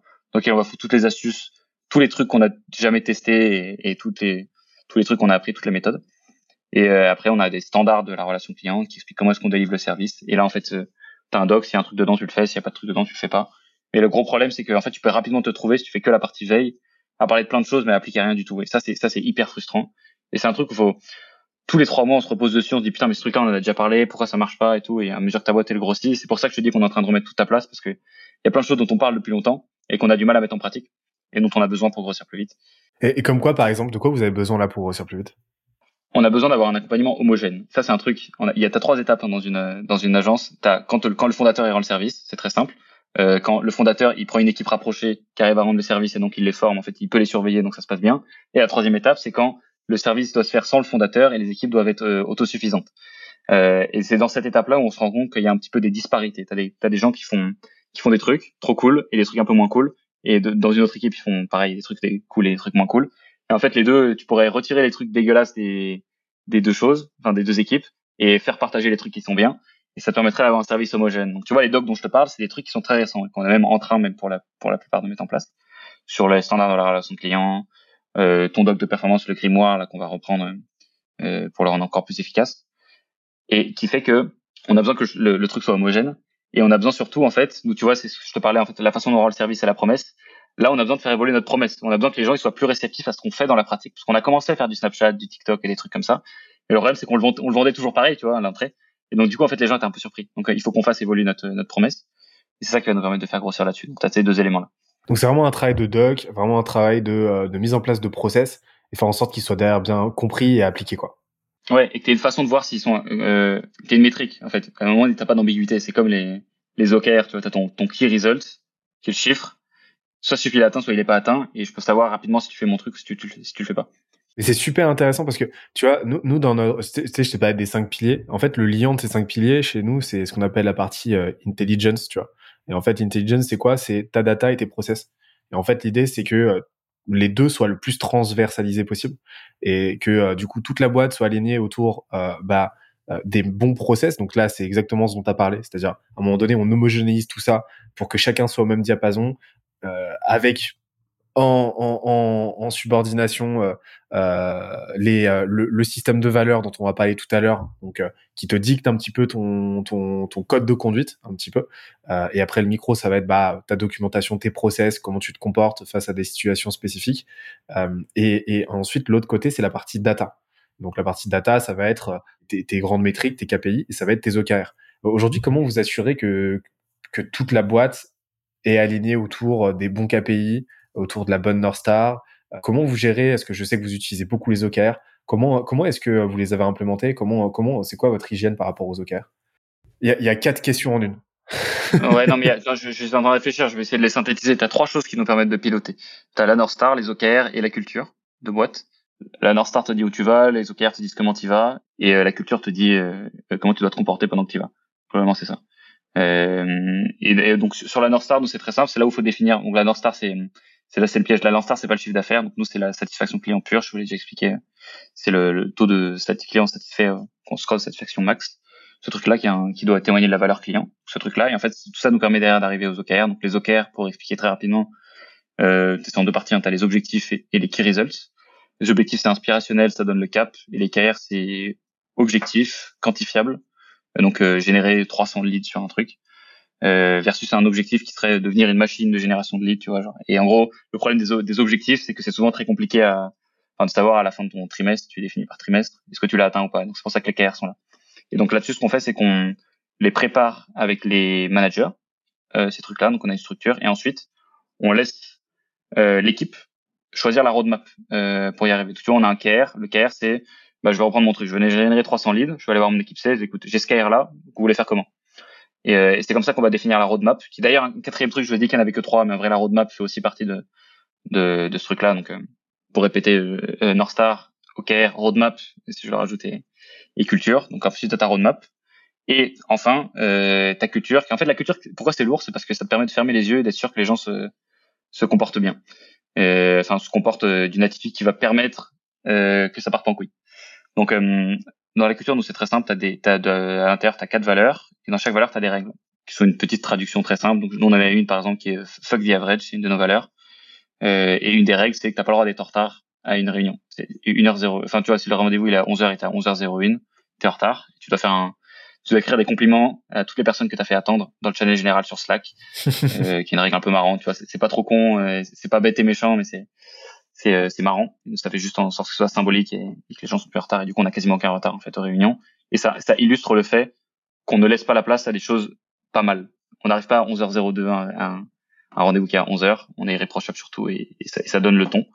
Et donc c'est super important ce truc-là parce que c'est c'est en fait c'est un outil de flemmard tu vois quand t'es un quand t'es un fondateur t'as pas envie de fliquer tout le monde c'est chiant et tout de faire du micromanagement donc t'as ta culture tu peux savoir très vite ce que les ce que les gens ils respectent les règles ou pas et tu, tu vois très vite quelle est la santé en fait le baromètre de, ton équipe à quel point est-ce qu'ils sont alignés. C'est super intéressant ce que tu dis parce que le micromanagement c'est surtout que vous êtes en remote. Alors avoir une culture forte c'est extrêmement euh, c'est extrêmement euh, important. Mais du coup, comment tu t'assures euh, l'homogénéité, la pérennité de, de cette culture euh, Comment tu t'assures euh, qu'elle soit euh, bien, bien lue, bien comprise et bien, euh, et bien, bien appliquée par, par tout le monde dans ta boîte? Vu que vous êtes à distance, vu que vous ne voyez pas souvent, donc tu as, tes valeurs. D'ailleurs, ça m'intéresse de savoir bah, quelles sont les trois autres valeurs. Et, et est-ce que tu as d'autres outils, en plus des valeurs et des règles dont tu as parlé, que, que vous mettez en place? Alors, sur les, sur les valeurs, on a... bon, du coup, c'est la troisième fuck the average ou la seconde, la seconde fuck the average. La première c'est give first. Bref, je, je vais pas rentrer dans le détail, mais simplement qu'on donne au lieu de prendre. Euh, la troisième c'est own it, prendre responsabilité. Et euh, la quatrième c'est iteration is progress. Euh, et voilà pour les quatre valeurs. Et en gros, simplement comment est-ce qu'on s'assure qu'elles sont respectées? Ben en fait c'est assez simple. Hein. Quand t'as tes règles, tu vois, t'as deux règles par valeur euh, qui permettent, qui sont des, des petites illustrations. Et souvent les, les gens qui transgressent le moins les petites règles un peu symboliques sont celles qui sont le plus dans la culture. Donc on n'a pas vraiment plus de de, de choses là-dessus. Bon, il y a un point qui est quand même très important, c'est qu'en fait, tu vas, c'est pas tout d'avoir une culture. Ce qui est intéressant, c'est de surtout de montrer à quel point est-ce que c'est important pour toi. Et donc pour nous, en fait, ce qu'on fait, c'est que dans les onboarding, le premier point, t'as rencontré personne, t'as même pas vu ce que t'allais faire. Si on te présente le doc de culture, c'est moi qui le fais à tout le monde. Euh, donc même tu aujourd'hui on est 35 et je le ferai toujours quand on sera une centaine. Je veux que ça soit la première interaction et qu'ils disent ok, ce truc-là, je rigole pas, c'est pas pour rire. Euh, on est en remote, si tu respectes pas la culture, tu butes la boîte, vraiment. C'est encore plus important. Et donc ce truc-là est hyper important et je vais faire, je vais faire gaffe. C'est moi qui fais les reports. Tu vois, on a une règle, c'est build in public euh, dans la partie iteration is progress, parce que ça permet de faire un constat sur euh, sur quelque chose t'as progressé. C'est moi qui fais le report chaque semaine de ce que les gens ont partagé leur post LinkedIn, euh, qu'est-ce qu'ils ont, qu'est-ce qu'ils ont appris. Je dis ce que j'ai kiffé, ce que j'ai pas kiffé, et ça part de tout en haut, tu vois, par l'exemplarité. Donc c'est comme ça qu'on le fait. Ouais, donc euh, c'est c'est très pragmatique, très frontal aussi, parce que c'est vrai que c'est un, enfin c'est un poison pour la boîte, enfin pour, pour une boîte, à fortiori en remote, d'avoir un manque de culture fit et de pas forcément t'en rendre compte assez vite quoi. Donc toi tu le fais de façon très factuelle comme ça, en allant monitorer ce qui est produit, euh, ce qui est produit, ce qui est partagé, etc. Ouais, je, je, je m'assure juste du respect des règles. C'est moi le, le policier entre guillemets, même si tu vois, les, j'ai pas, j'ai pas une grosse arme. Mon arme c'est quoi? Fais un compliment s'il te plaît.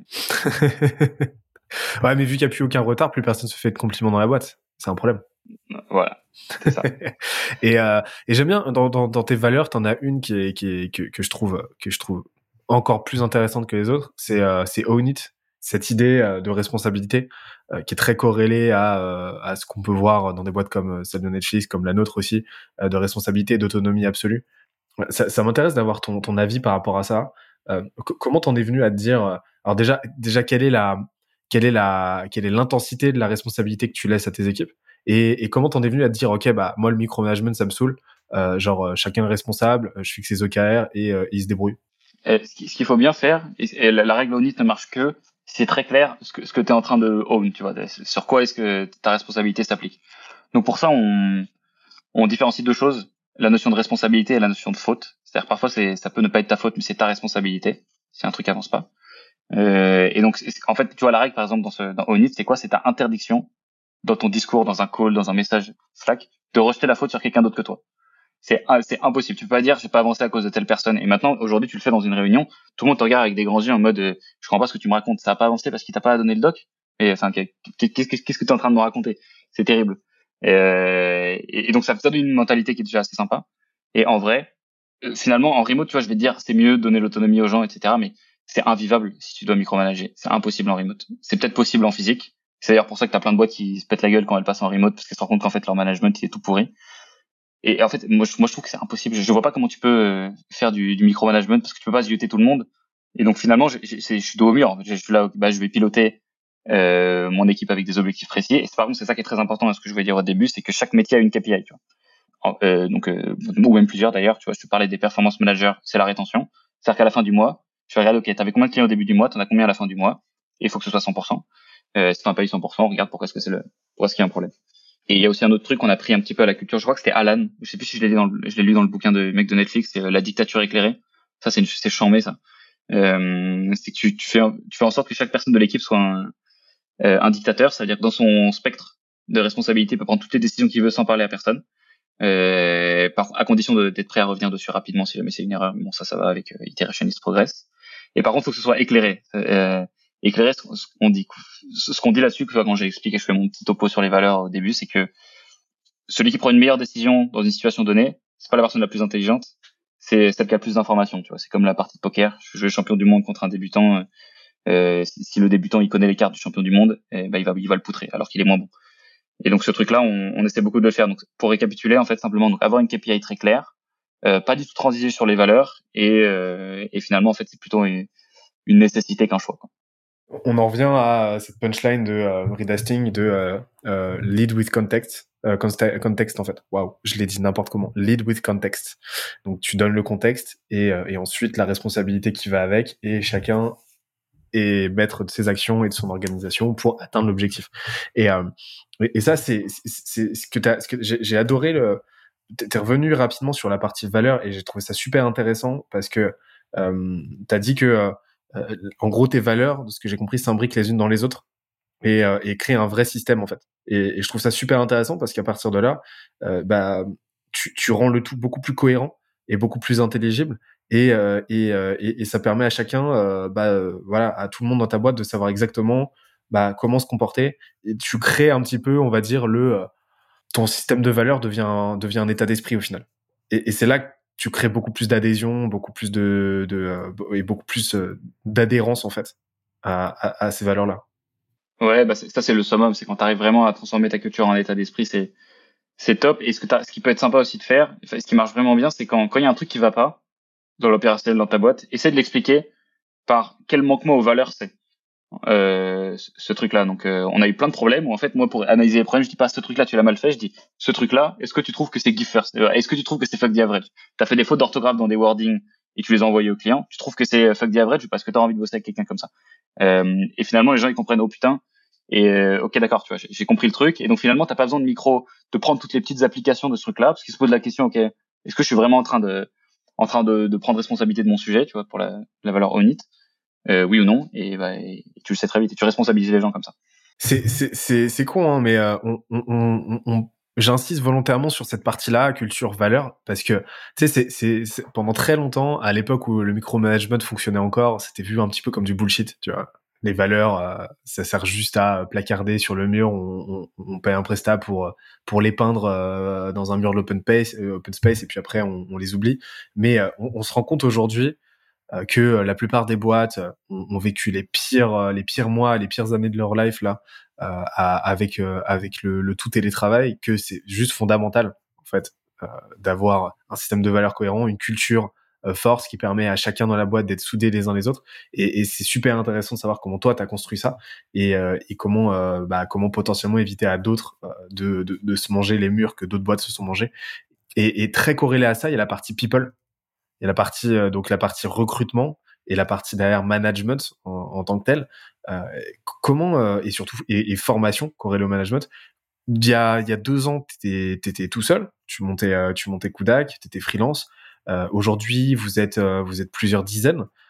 donc t'as dû t'as dû te découvrir un talent de recruteur. Comment comment tu t'es lancé là-dedans sans sans perdre sans perdre un poumon? Euh, bah, j'ai perdu des poumons. Hein. Euh, en vrai, non, j'ai fait, fait plein de conneries. Je pense que c'est pour ça qu'aujourd'hui on recrute pas trop trop mal. C'est que, et même encore, on fait plein de conneries aujourd'hui. Mais ce que j'essaie de me dire, c'est, euh, de toute façon, tout le, je, je, pense que toutes les erreurs de recrutement peuvent être expliquées par une seule chose, c'est t'étais pas clair sur ce que tu voulais et t'as pas, t'avais pas le process qui permettait de savoir si, la personne que t'avais en face de toi était celle que tu voulais.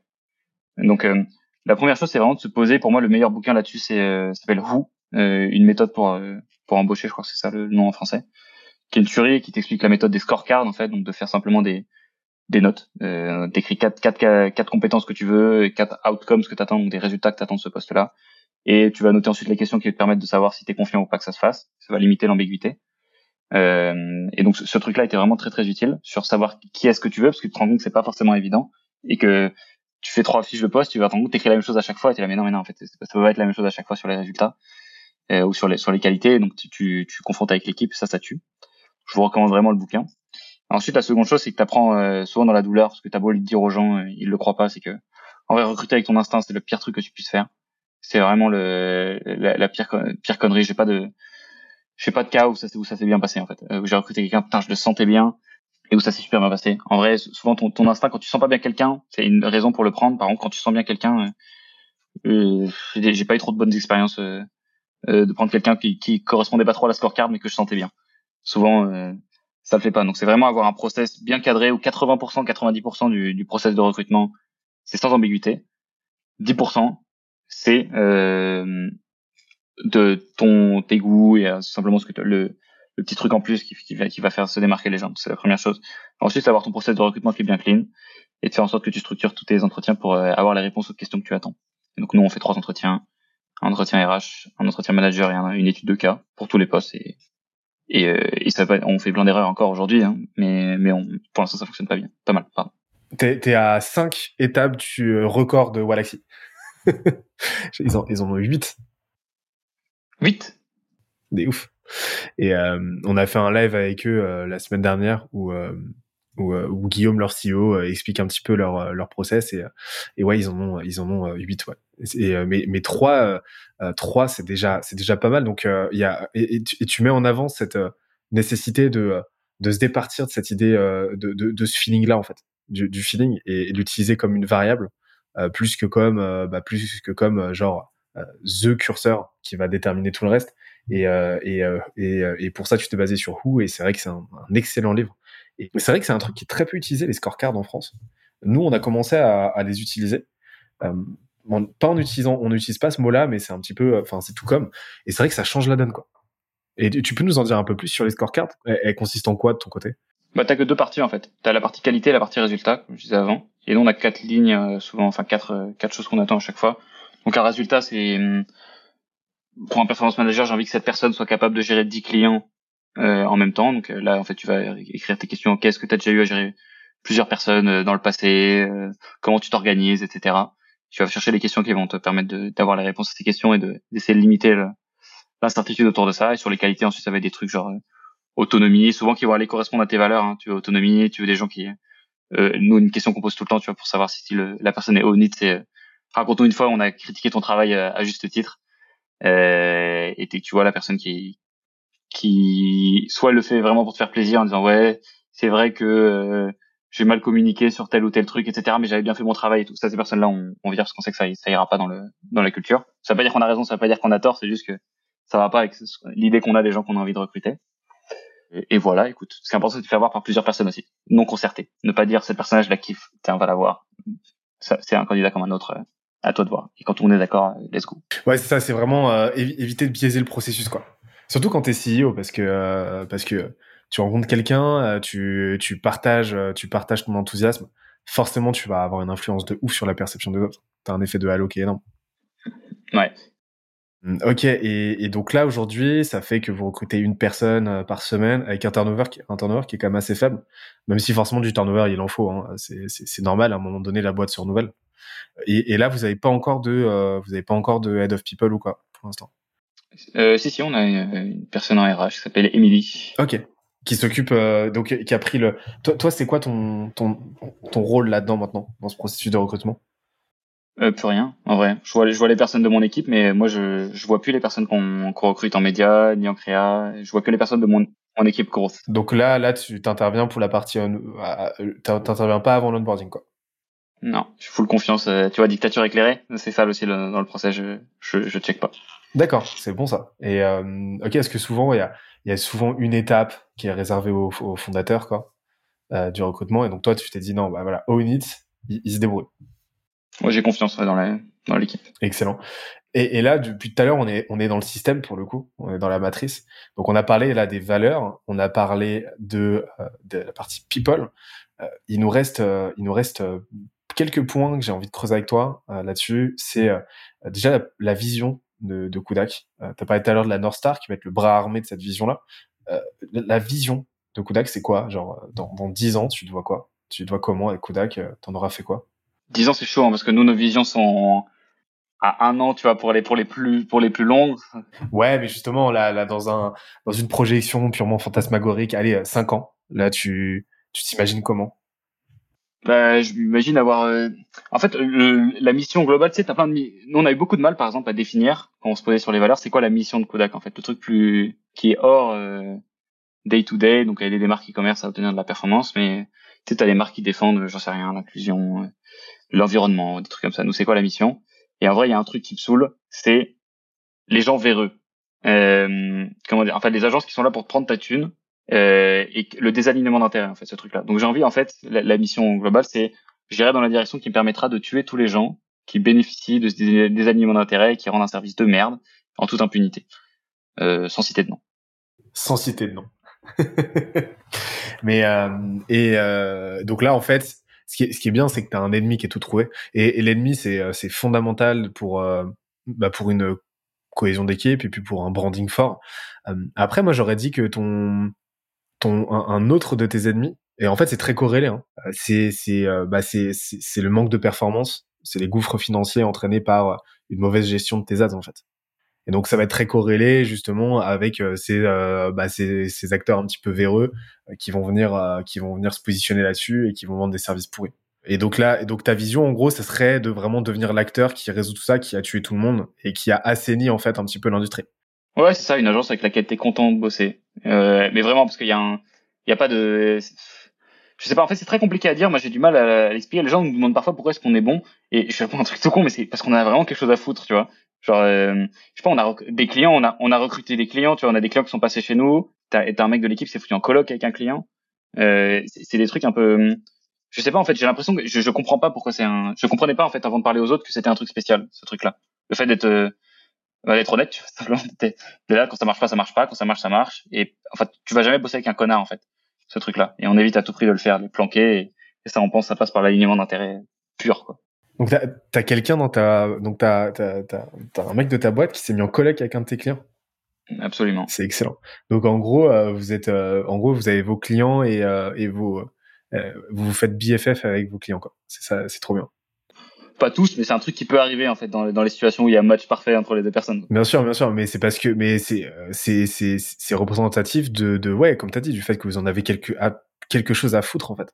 Et que euh, c'est pas simplement opportuniste quoi. Vous êtes pas dans le truc de OK, la satisfaction client, euh, faut faut l'optimiser parce que derrière framework art, rétention, donc referral, donc acquisition facilité. Non, juste euh, on bosse avec des gens, on leur prend de l'argent, on gère leur budget, ils nous font confiance, donc on va honorer cette confiance et on va euh, et on et on va s'y se donner à fond quoi. Et pareil cette idée de transparence parce que forcément euh, quand ça marche, il faut il faut le il faut le faire savoir, mais quand ça marche pas et il y a toujours des moments où ça marche pas, il faut aussi l'assumer et être proactif par rapport à ça. Donc vous êtes dans une totale transparence où à aucun moment vous essayez de distorder la réalité, c'est ça? Bah, c'est ça, absolument. Si, si ça marche pas, ça marche pas. Si ça marche, ça marche. Mais en tout cas, tu n'auras jamais quelqu'un qui va te mentir et qui va, et qui va être là pour te prendre ton pognon, genre essayer de te garder alors qu'en fait tu devrais partir. Enfin, on, va toujours être honnête, ce qui fait que, bah ouais, tu vois, le chiffre d'affaires parfois, il va, en fait, on va, on va préférer le faire stagner que le faire grossir si on n'est pas confiant dans, dans, la, dans la valeur qu'on apporte ou qu'on pense qu'on doit rajouter un truc pour apporter plus de, pour grossir plus vite. Euh, et voilà, mais en fait, je, je, tu vois, ça me paraît tout même en le disant comme ça, je me dis c'est même pas un truc, c'est pas si différenciant que ça, c'est pas c'est pas incroyable, mais c'est assez agréable de bosser dans, dans ce genre d'atmosphère. Bah, la, la, différenciation, en fait, vous l'avez déjà par votre branding aujourd'hui. Vous l'avez, euh, et puis aussi, en fait, c'est un, un différenciant. C'est un différenciant en soi parce que, euh, bah parce que, euh, bah parce que la, la, confiance que vous créez avec vos clients est juste euh, démentielle. Donc, euh, et, et, et c'est quelque chose que peu d'agences ont, tu vois. Euh, J'en ai vu peu, hein, à, vrai dire. Et donc, si, si, ça peut devenir un mot sur le, sur le, sur, sur, sur, le, sur le long terme. Et, et ça, le bras armé de ça, en fait, euh, surtout que bah, vu que tu es, une agence, tu vends du service, donc tu as vraiment cette idée de on, remet régulièrement les choses à plat euh, avec les clients et la collaboration, on la challenge tout le temps. Tu as cette idée de, de, de fidélisation, tu as cette idée donc d'account, ma, euh, management qui est très prégnante, euh, qui est très présente, Donc là, je te propose qu'ensuite je vais à la partie revenu et qu'on aille parler de bah, ta stratégie commerciale déjà. Comment est-ce que tu signes tes prospects Comment est-ce que tu les transformes en clients Et comment est-ce que tu fais ensuite en sorte que tes clients restent clients le plus longtemps possible Je propose de, voilà de commencer par, par le commencement. Aujourd'hui, c'est quoi ta stratégie commerciale? Tu m'as dit que tu avais un head of sales, euh, mais, euh, mais comment, comment, tu, comment, ça se structure? J'ai un head of sales et euh, trois sales, dont un en alternance. Euh, et donc le process est très simple. Les gens nous connaissent sur LinkedIn, nous, nous connaissent par recommandation, par le contenu.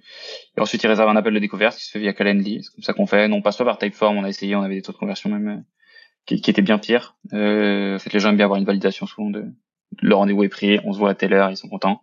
Euh, ensuite, là, tout ça se déroule sur un call d'à peu près 45 minutes où ça va être plutôt du screening en fait. Euh, où comme on a, on a ce luxe, tu vois, d'avoir énormément de personnes qui nous contactent, on est vraiment en train d'essayer de savoir le plus vite possible, parce qu'il y a potentiellement un, match qui peut se faire, et donc on va plus être en train de poser des questions, etc., à voir et abréger le call si c'est pas, si c'est pas le, le, bon, la bonne personne. Donc à partir de ça, ça part souvent, on check avec l'équipe quand même qu'il y a de la place et que et que le projet plaît à tout le monde, tu vois, que les, les vont soumettre le projet à l'équipe et ensuite on fait un retour, souvent dans un R2, s'il a besoin nécessaire de se poser sur des points un peu plus précis dans le genre de business manager, les campagnes, la créa, etc. On le fait aussi à ce moment-là. Et ensuite, la signature se fait et ensuite on part sur l'onboarding, quoi. Ok, donc là, ensuite, vous passez ça au chef de projet? Ouais, aux performance managers, du coup, chez nous, qui sont l'équivalent. Euh, des chefs de projet. C'est ça. Ok.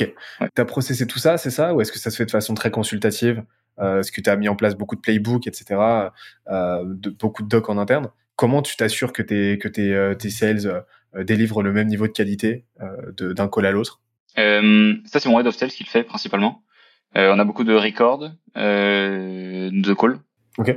d'analyse qui fait beaucoup avec de la formation. Tu vois, genre tous les matins, lui, ils se font un petit point euh, là-dessus. Beaucoup de suivi. T'as un point hebdomadaire de reporting, euh, de la perf, un point de, un peu de formation. Mais ça, c'est vraiment la, la, sauce un petit peu sales de l'équipe. Donc, je suis moins dans le dans le dans le minimal parce que je regarde les chiffres. Est-ce que ça rentre Est-ce que les clients qui rentrent sont dans notre ICP et, euh, et voilà. Et, et c'est quoi vos outils? Alors, on utilise Pipedrive principalement pour le CRM. Euh, je t'ai déjà parlé des outils prospection, donc Wallaxy List. Derrière, on utilise quoi? On utilise les docs avec PandaDoc pour les contrats.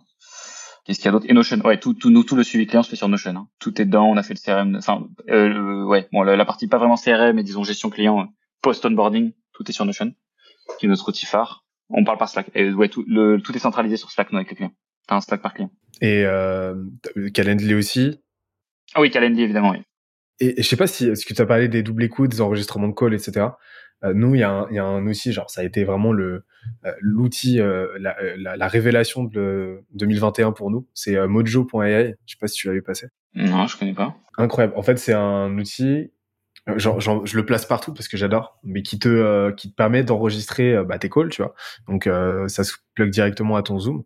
Et, et, ce que ça fait, c'est que tu as une IA par dessus qui va venir analyser retranscrire et analyser tes calls pour te sortir tout un tas de, euh, de data, tu vois. Ça permet de voir ton ratio de, ton ratio euh, de, de, de, temps de parole entre toi et ton prospect, euh, de voir quel, quel, quel sales fait le, fait le plus de calls, quel sales reçoit le plus d'objections, etc. Et ça te permet de, ça, t'as, as du natural language processing qui te permet de repérer euh, quand un sales euh, reçoit une objection ou euh, reçoit une question sur le prix ou reçoit reçoit des reçoit du feedback positif comme négatif, etc. donc ça te permet, ça, te sert comme outil d'analyse et de, formation macro pour avoir les grandes tendances, les grandes métriques, et micro pour voir exactement ce qui se dit dans le détail. Et tu peux et tu peux former comme ça en faisant du feedback, en, en, ajoutant des notes, en faisant des commentaires pour le sales, etc. Et pour faire de la formation, on a et du reporting en asynchrone, c'est c'est juste surpuissant quoi. C'est méchant. Hein. Je suis en train de regarder coup en même temps. Ah mais c'est méchant de fou. Et ce que j'adore, c'est que c'est comme une plaque tournante pour euh, bah, non seulement pour euh, tes sales, mais aussi pour ton marketing, pour ton product, parce que c'est une usine à feedback quoi. Et donc tu peux le choper des verbatim euh, super facilement et tout. Donc ouais, tu mets tout le monde là-dessus et, et, et, tout le monde va puiser, va puiser bah, de la data, du feedback, des idées, des punchlines et ça, c'est juste, c'est juste un bijou ce truc. Ok, et, et, une fois que donc le, le, le, performance manager a pris le relais, comment, comment vous assurez que la, la, la, la collaboration dure le plus longtemps possible? Est-ce que c'est simplement le performance manager qui va euh, délivrer le plus possible, qui va miser sur du relationnel, ou est-ce qu'il y a un account manager qui fait le suivi? Ok, bah, en fait, tu as, deux, toujours deux pans hein, de, de la, tu fais que ça se passe bien, c'est il faut que ce soit performant. Ça c'est évident, c'est très compliqué de faire fonctionner une collaboration dans laquelle il n'y a pas de perf. Euh, donc, et il faut que la relation client soit bien. Donc, pour la partie performance, c'est très simple. Tu as un playbook, etc. C'est souvent beaucoup d'itérations. Là, c'est aussi bien cadrer l'horizon de temps sur lequel tu vas apporter de la performance. Hein. Souvent, si quelqu'un arrive avec un problème, une problématique euh, et qui pense que tu vas la résoudre dans une semaine, euh, tu, tu, risques de, de, passer un seul quart d'heure sur, sur les 3, 6 mois et 12 mois, etc. que tu vas passer avec lui. Donc, ce truc-là, très cadré. Et la seconde chose qui est sur la relation client, là, ce qui est important, c'est ce dont je te parlais un petit peu, c'est manager les attentes, à la fois sur euh, la roadmap précise, c'est toujours avoir des next steps. Sais qu'est-ce que tu es en train d'accomplir, qu'est-ce que tu es en train de tester et, qu'est-ce que ça va apporter comme résultat potentiel. Et euh, bien sûr, c'est t'intéresser foncièrement à ton client. C'est pas un truc qui est standardisé, mais c'est un truc que les gens font. C'est catastrophique de pas savoir si je sais pas ton, ton client il est marié, s'il a des enfants, etc. Enfin, ce, ce, truc-là, t'as pas le droit de pas savoir. Enfin, c'est des êtres humains à qui tu parles. Et c'est ça qui m'embête en fait surtout. Tu vois, je te parlais de la des gens qu'on voulait un petit peu tuer. C'est ces gens-là en fait, ces gens pour lesquels pour lesquels euh, t'es es, une ligne sur le bilan comptable et euh, tu vas devenir plus que cette ligne que si jamais c'est un pour objectif de faire grossir la ligne. C'est-à-dire, je vais, oh, t'as des enfants, etc. Cool, vas-y, viens, on va déj, tu vas un upsell. Tu vois, genre, euh, ce, ce truc-là, ça, ça me, ça mérite. Et du coup, on, enfin, on le fait naturellement. C'est pas standardisé. Hein. T'as euh, personne qui est marqué nulle part. Vous devez savoir combien il y a d'enfants, etc. Ou des conneries comme ça, parce que ça, ça, ça, dé, ça détruit un petit peu le principe de la chose. Vous l'avez compris. Et en fait, ça se fait de façon assez naturelle au final. Ouais, c'est ça. C'est toujours très compliqué. De toute façon, j'ai beaucoup de mal sur ces questions comme ça où on demande d'interpréter, de donner raison. Comment, pourquoi est-ce que tes clients restent, tu vois? C'est chaud d'avoir cette introspection que je j'ai pas encore faite sur cette partie-là. C'est quoi exactement le truc qui fait que les clients restent? Souvent, tu le vois pas forcément. Moi, je dirais que c'est être bien intentionné de base, mais après, t'as plein de process. Bah après, si tu sais pas, tu leur, tu reposes la, question euh, directement, tu direct cache comme ça, et, là ils vont te donner, euh, ils réponses. Là, tu reçois, là tu repères le pattern, et tu sais exactement euh, tu sais exactement en gros ce qui différencie quoi. Ça va être euh, bah, la proximité ça va être parce que vous êtes meilleur ça va être un petit peu de tout ça. Et aujourd'hui c'est quoi euh, votre vous avez un modèle par abonnement ou c'est quoi votre votre modèle de revenu aujourd'hui? Ouais on a on a un modèle statut c'est un modèle MRR classique avec un abonnement qui coûte ça le prix dépend en fait de, de, ce que tu veux faire. Mais mais ouais c'est un c'est un truc recurring. C'est des engagements de six mois voilà. Engagement de six mois et après renouvelable et ça ça renouvelle bien ou pas? C'est ça, ouais. Ok, ok. Ça marche. Et, et du coup, sur la partie euh, revenu, là, sur, sur les prochains mois, c'est quoi les grands chantiers que tu as, que as identifiés?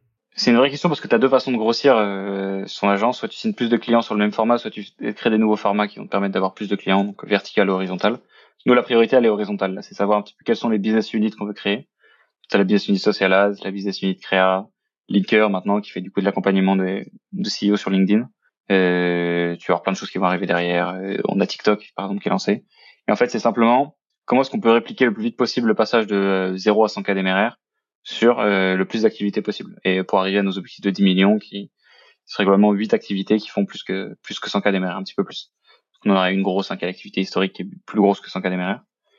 Euh, et c'est un petit peu comme ça qu'on veut qu'on veut grossir pour l'instant. Donc je, je le vois vraiment comme de l'horizontal là. Eh ben écoute, parfait. Moi, je te propose maintenant de partir sur le dernier pilier, qui est, euh, tu en as parlé tout à l'heure plusieurs fois, de la partie growth. Alors, growth, qu'est-ce qu'on entend, euh, qu'est-ce qu'on entend par là de notre côté? Bah, C'est soit un poste en tant que tel, soit ça va être un état d'esprit ou une méthodologie, mais en gros, c'est comment tu euh, modélises ta croissance, sur euh, quel levier et comment tu optimises ta croissance, tu vois? Donc, tu as des boîtes de l'automatisation, t'en as qui vont faire de l'expérimentation à balle de façon euh, très méthodologisé, très scientifique, etc. Donc ça va se décliner de différentes manières. Mais le growth, en gros, c'est comment maintenant tu appréhendes le truc et tu vas rajouter euh, bah, euh, ce qu'il faut de méthode, ce qu'il faut de technologie, ce qu'il faut de connaissances transversales, etc. pour venir optimiser tout ça, l'accélérer. toi, c'est c'est quoi ton c'est quoi ta vision par rapport à ça? Comment ouais, est-ce que as du tu est-ce que tu pratiques intentionnellement du growth en interne dans la boîte ou pas? Ouais, alors déjà parce qu'on a un, on a un growth manager en, en interne, donc une personne qui dont travail c'est c'est très simple, hein, on lui file le, framework R et tu lui dis ok bah maintenant tu as ta, ta cinq lettres, faut faut les maximiser. Donc c'est comme ça qu'on analyse la croissance chez Kodak, c'est très simple, c'est c'est ton R, donc on a une métrique pour chacune des trucs. L'acquisition c'est quelle est la valeur des contrats clients qui sont qui sont signés. L'activation c'est combien de clients, euh, bah c'est notre North Star en fait, donc combien de clients sont activés, ont un score de satisfaction max. Euh, rétention, bah, c'est très simple. Tu mesures le nombre de mois moyens où les gens restent chez toi. Référal, ça c'est le pourcentage de clients qui sont signés en bouche à oreille versus euh, le, la taille du portefeuille total. Euh, et revenu, bah là, très simple, ton MRR. Euh, sur cette partie-là. Et ton revenu par ton panier moyen, donc ton revenu par, par client. sur ces trucs-là. Et donc en fait, on prend chacune de ces valeurs-là et on se dit comment est-ce qu'on peut les améliorer. Et la, la je vais dire 60-70% de nos actions sont sur l'activation. Donc sur tout ce qui vont, tout ce qui va donner de la satisfaction client parce que ça, ça rejaillit sur toutes les autres. Donc en fait, quand on parle de grosse, on parle surtout de ça. On parle surtout d'activation, parfois un peu d'acquisition et de temps en temps de référent et de, et de, rétention. Mais c'est souvent l'activation en fait qui va donner lieu à tout le reste. Quoi. Et, enfin, du moins c'est ça. On veut vraiment faire du un mot dont je, suis en train de préparer une vidéo là avec Yann Leonardi sur euh, un sujet que je peux pas révéler d'ailleurs, mais qui va sortir bientôt. Euh, et, et, donc dans lequel on parle de product led growth. Je trouvais la notion trop stylée. Elle est évidente, hein, simplement qu'en fait, ce qui drive ta, ta croissance, c'est ton produit et pas forcément des, des mécanismes de, de growth que tu aurais mis en place. Et c'est ça vers lequel le truc vers lequel on va tendre. Donc le produit soit tellement bien que finalement il se, il se tout seul. Ok, donc euh, et c'est marrant parce que ça c'est un truc, le product led growth, c'est en fait c'est l'école vraiment américaine, tu vois. Genre en, Europe, en France, on a vraiment cette vision très acquis, très axée acquisition du growth. Et euh, alors outre-Atlantique, ça va être beaucoup plus axé produit. Et en fait, rendre ton produit tellement différencié, tellement euh, tellement ouf, avec tellement de valeur ajoutée qu'en gros, bah, il va devenir son propre commercial, quoi, et son propre marketeur. Et et, et c'est marrant parce que tu appliques ce principe à un service et euh, que tu as déjà complètement productisé. Mais c'est là qu'on voit en fait euh, euh la, la, puissance de ce concept. Et, euh, et, et, et, ce que je trouve super intéressant aussi, c'est que le modèle art, tu l'as tu l'as décalé entre guillemets décalé, c'est-à-dire que la plupart du temps, quand on va parler d'acquisition, ça va être genre le nombre de leads que tu génères. toi, non. Pour toi, l'acquisition, ça va être combien de clients on signe versus combien on active. Là où traditionnellement l'activation, ça va être combien de clients tu closes, tu signes. Toi, non, ça va être combien de clients on, comprenne la valeur et, euh, et reçoit et donne, donne par là même le, la de satisfaction maximale. Et, euh, et, je trouve ça super intéressant. Et, et, euh, donc, en fait, ton growth manager, c'est uniquement euh, son, son, son, son, seul but, son seul rôle, c'est de faire en sorte que tout ça, ça augmente. Et, maintenant, comment est-ce qu'il procède pour, pour faire ça? Tu as plusieurs choses. Là, son chantier principal, c'est sur la sur les produits en fait. Ce qu'on lui a donné, c'est ok, on a deux produits là actuellement qu'on vend, donc euh, la, la, Fab, la fabrique à briques, qui est notre formation, euh, Facebook Ads, et la caverne des scroll stoppers, qui est le, corollaire mais partie créa, avec des inspirations créatives analysées. Donc on lui a dit, écoute, maintenant ce qu'il faut que tu fasses, c'est que tu les euh, que tu les fasses grossir. Et donc la première étape, ça n'a pas été forcément de générer, enfin de trouver des canaux d'acquisition, etc. Mais d'aller parler aux gens et dire ok, vous avez kiffé quoi? Qu'est-ce que vous avez, qu'est-ce que vous avez pas kiffé? Comment est-ce qu'on peut améliorer le truc? Je pense que vous être encore plus content. Donc c'est pour ça aussi qu'on a mis en place le Discord, etc. Parce que aussi plus tard ça peut devenir un canal d'acquisition, parce que ça nous permet d'entretenir la communauté. Et donc en fait il va prendre les sujets un par un. Et, euh, et tu vois dans sa roadmap là actuellement il faut qu'il travaille tu vois les emails par exemple, euh, parce que nous on n'est pas très bon sur l'emailing et tout ce qui nous etc.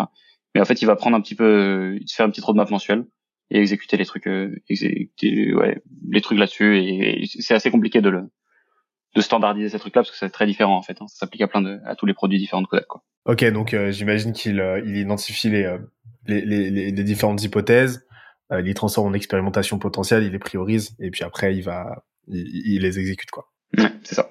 On le dirait que trop peu, mais l'importance justement de d'avoir une bonne un bon process itératif et d'expérimentation quand on fait du growth et, et, et ça passe par savoir quoi faire quoi faire grimper en, en, en termes de métriques. Et, et c'est là que le framework art est euh, c'est à la fois un classique, mais en même temps un truc très mal compris. Et quand on l'utilise bien, bah, c'est là qu'on c'est là qu'on fait des étincelles. Et, euh, et tu montres, euh, bah tu, tu le montres, tu le montres carrément quoi.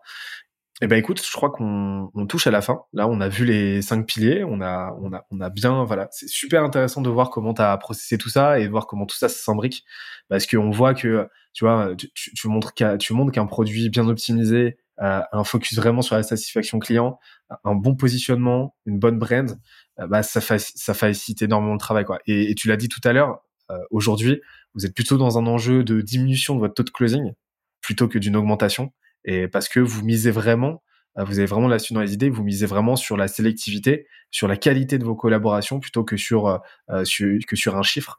sur un chiffre brut qui va être le nombre de clients signés, qui qui va être qui qui va finalement revenir à se mettre des œillères sur quelle est la continuité derrière des collaborations qu'on a. Et, et c'est là qu'on voit la, la, la, puissance et l'impact du framework ARC quand on l'utilise bien. C'est que euh, on, a une vision sur la totalité de l'expérience client et la totalité de la collaboration.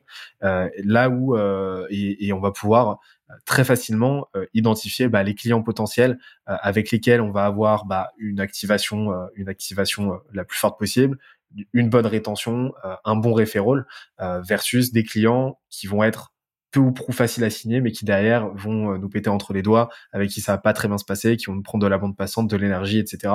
Et c'est là qu'on voit la puissance de, de ce modèle. Rien à rajouter. Euh, écoute, euh, merci. Bah, merci à toi. Merci à toi. Bah d'ailleurs, là, là, ça va être le, ça va être les cinq minutes où on va pas arrêter de se dire merci, mais euh, parce qu'on arrive à la fin de l'interview. Moi, j'avais du coup deux, trois petites questions à te poser. En fait, j'en avais deux où il y a trois choses dedans à la fois. C'est là, je sais que tu lis beaucoup, que tu te documentes beaucoup. Là, si tu avais trois livres, trois documentaires, trois films qui t'ont qui t'ont fait péter le cerveau quel que soit le sujet, tu vois. Vraiment, euh, les trois, les trois premières œuvres qui te viennent, que tu aimerais partager avec nous, ce serait quoi? Euh, Je peux trouver, j'en ai beaucoup en fait. Moi, ce que j'essaie de me dire, c'est, j'aime beaucoup la citation de, je sais pas si tu vois qui est Naval Ravikant, mais euh, il, reprend un mec qui, qui raconte un moment, euh, je, m'en fous de lire tous les bouquins, je veux juste lire les 100 meilleurs euh, en boucle. Et donc, ce que j'essaie de me dire, c'est à chaque fois quel est le meilleur dans chacun des sujets, quel est le meilleur bouquin que j'ai lu, et euh, qui, qui représente selon moi les, les 20% qui enfin les, les 80% tu vois de la loi de Pareto quoi. simplement les plus importants. Donc j'ai fait le raisonnement il y a pas longtemps donc je pense que je peux les trouver. Il y a un bouquin qui m'a qui m'a matriculé c'est euh, The Happiness Advantage. Je crois que c'est de l'auteur s'appelle Sean Acor. Enfin euh, ouais l'auteur. Euh, et en gros la, théorie du bouquin elle est très simple. C'est que hum, on a tous une croyance qui est que le succès amène au bonheur et en fait il explique que c'est l'inverse c'est le bonheur qui amène au succès donc il va te filer sept façons euh, scientifiques de d'augmenter ton bonheur. C'est pas des trucs bullshit ou euh, euh, voix positive, euh, positive attitude, etc. Ça, c'est, ça, je, supporte pas. Mais donc ce bouquin est vraiment très très bien documenté. Donc euh, il a changé ma vision. Superbe. Qu'est-ce que t'as d'autre? T'as Skip the Line. Ah oui, Skip the Line de James Altucher, qui est sur comment t'apprends des choses que j'aime beaucoup et qui t'explique la théorie du bouquin. C'est bon, il y a plein de choses dedans, mais c'est que la loi des 10 000 heures de Maxwell, de comment il s'appelle déjà? Gladwell, Malcolm Gladwell, euh, qui t'explique que pour devenir un expert dans un domaine, tu dois travailler 10 000 heures. Elle est fausse, c'est qu'en fait, c'est la loi des 10 000 itérations. Et qu'en fait, faut que tu, tu peux, tu peux raccourcir tes trucs-là en skippant la ligne et en, en doublant dans la file. Et donc, ça qui te va donner, euh, je sais une vingtaine de moyens de, enfin voilà, d'aller plus vite, quoi. Euh, ouais, non, bon, après, on t'a mon bouquin préféré que je balance à toutes les sauces, qui est Atomic Habits de James Clear. Euh, bon, celui-là, j'ai eu un avant et un après dans ma vie, un avant et un après la première lecture, un avant et un après la seconde et la troisième, et euh, je vais probablement partir dans une quatrième parce que ce bouquin est magique, c'est qu'il prend un nouveau sens, t'as l'impression de le redécouvrir à chaque étape de ta vie. Euh, tu peux le, je le lis tous les ans et, j'ai l'impression de, que je l'avais pas lu en fait. Donc euh, donc c'est vraiment un truc de ouf. Donc voici euh, mes trois bouquins qui t'apprend globalement la thèse du bouquin c'est quoi? C'est euh, pourquoi est-ce que les gens n'arrivent pas à mettre en place des vrais changements dans leur vie? C'est parce qu'ils savent pas changer leurs habitudes. Et, euh, et du coup, ça te donne un framework très intéressant, enfin un framework très pragmatique, très concret pour venir changer tes habitudes et en fait te, euh, bâtir, je l'ai pas lu, hein, mais euh, de ce que j'en ai compris, euh, te, refaçonner un quotidien incrément par incrément, de sorte à t'offrir le lifestyle qui va te permettre d'atteindre tes objectifs. Euh, ouais, c'est ça, exactement. Il t'explique, c'est un framework en quatre parties qui est magnifique. Il n'y a pas un mot trop. Tu vois, par exemple, en termes d'écriture, celui-là, il n'y a pas un mot de trop dans ce bouquin. C'est vraiment, il est court, il est concis, il va droit au but. Je, je, je suis vraiment amoureux de ce, cet auteur. Donc, il s'appelle James Clear qui, euh, qui d'ailleurs euh, qui d'ailleurs envoie des, des briques euh, briques sur briques sur Twitter. Très très intéressant. Ah ouais, ouais ouais il est. Putain je le suis même pas sur Twitter je suis un, je suis un malade. Ah, mais il envoie hein, sur Twitter. Hein. J'aime bien. J'aime bien. Et son, son blog est pas mal du tout. Tu vois, moi, je lis son blog, je suis sur, suis sur Twitter, mais j'ai pas encore, j'ai pas encore converti, j'ai pas encore commandé son livre, tu vois. Et sa newsletter, c'est un, wow, il, essaie de c'est le plus de sagesse en le moins de mots possible ouais, tu, tu te prends des claques dans la gueule à chaque fois, c'est vraiment un truc de ouf.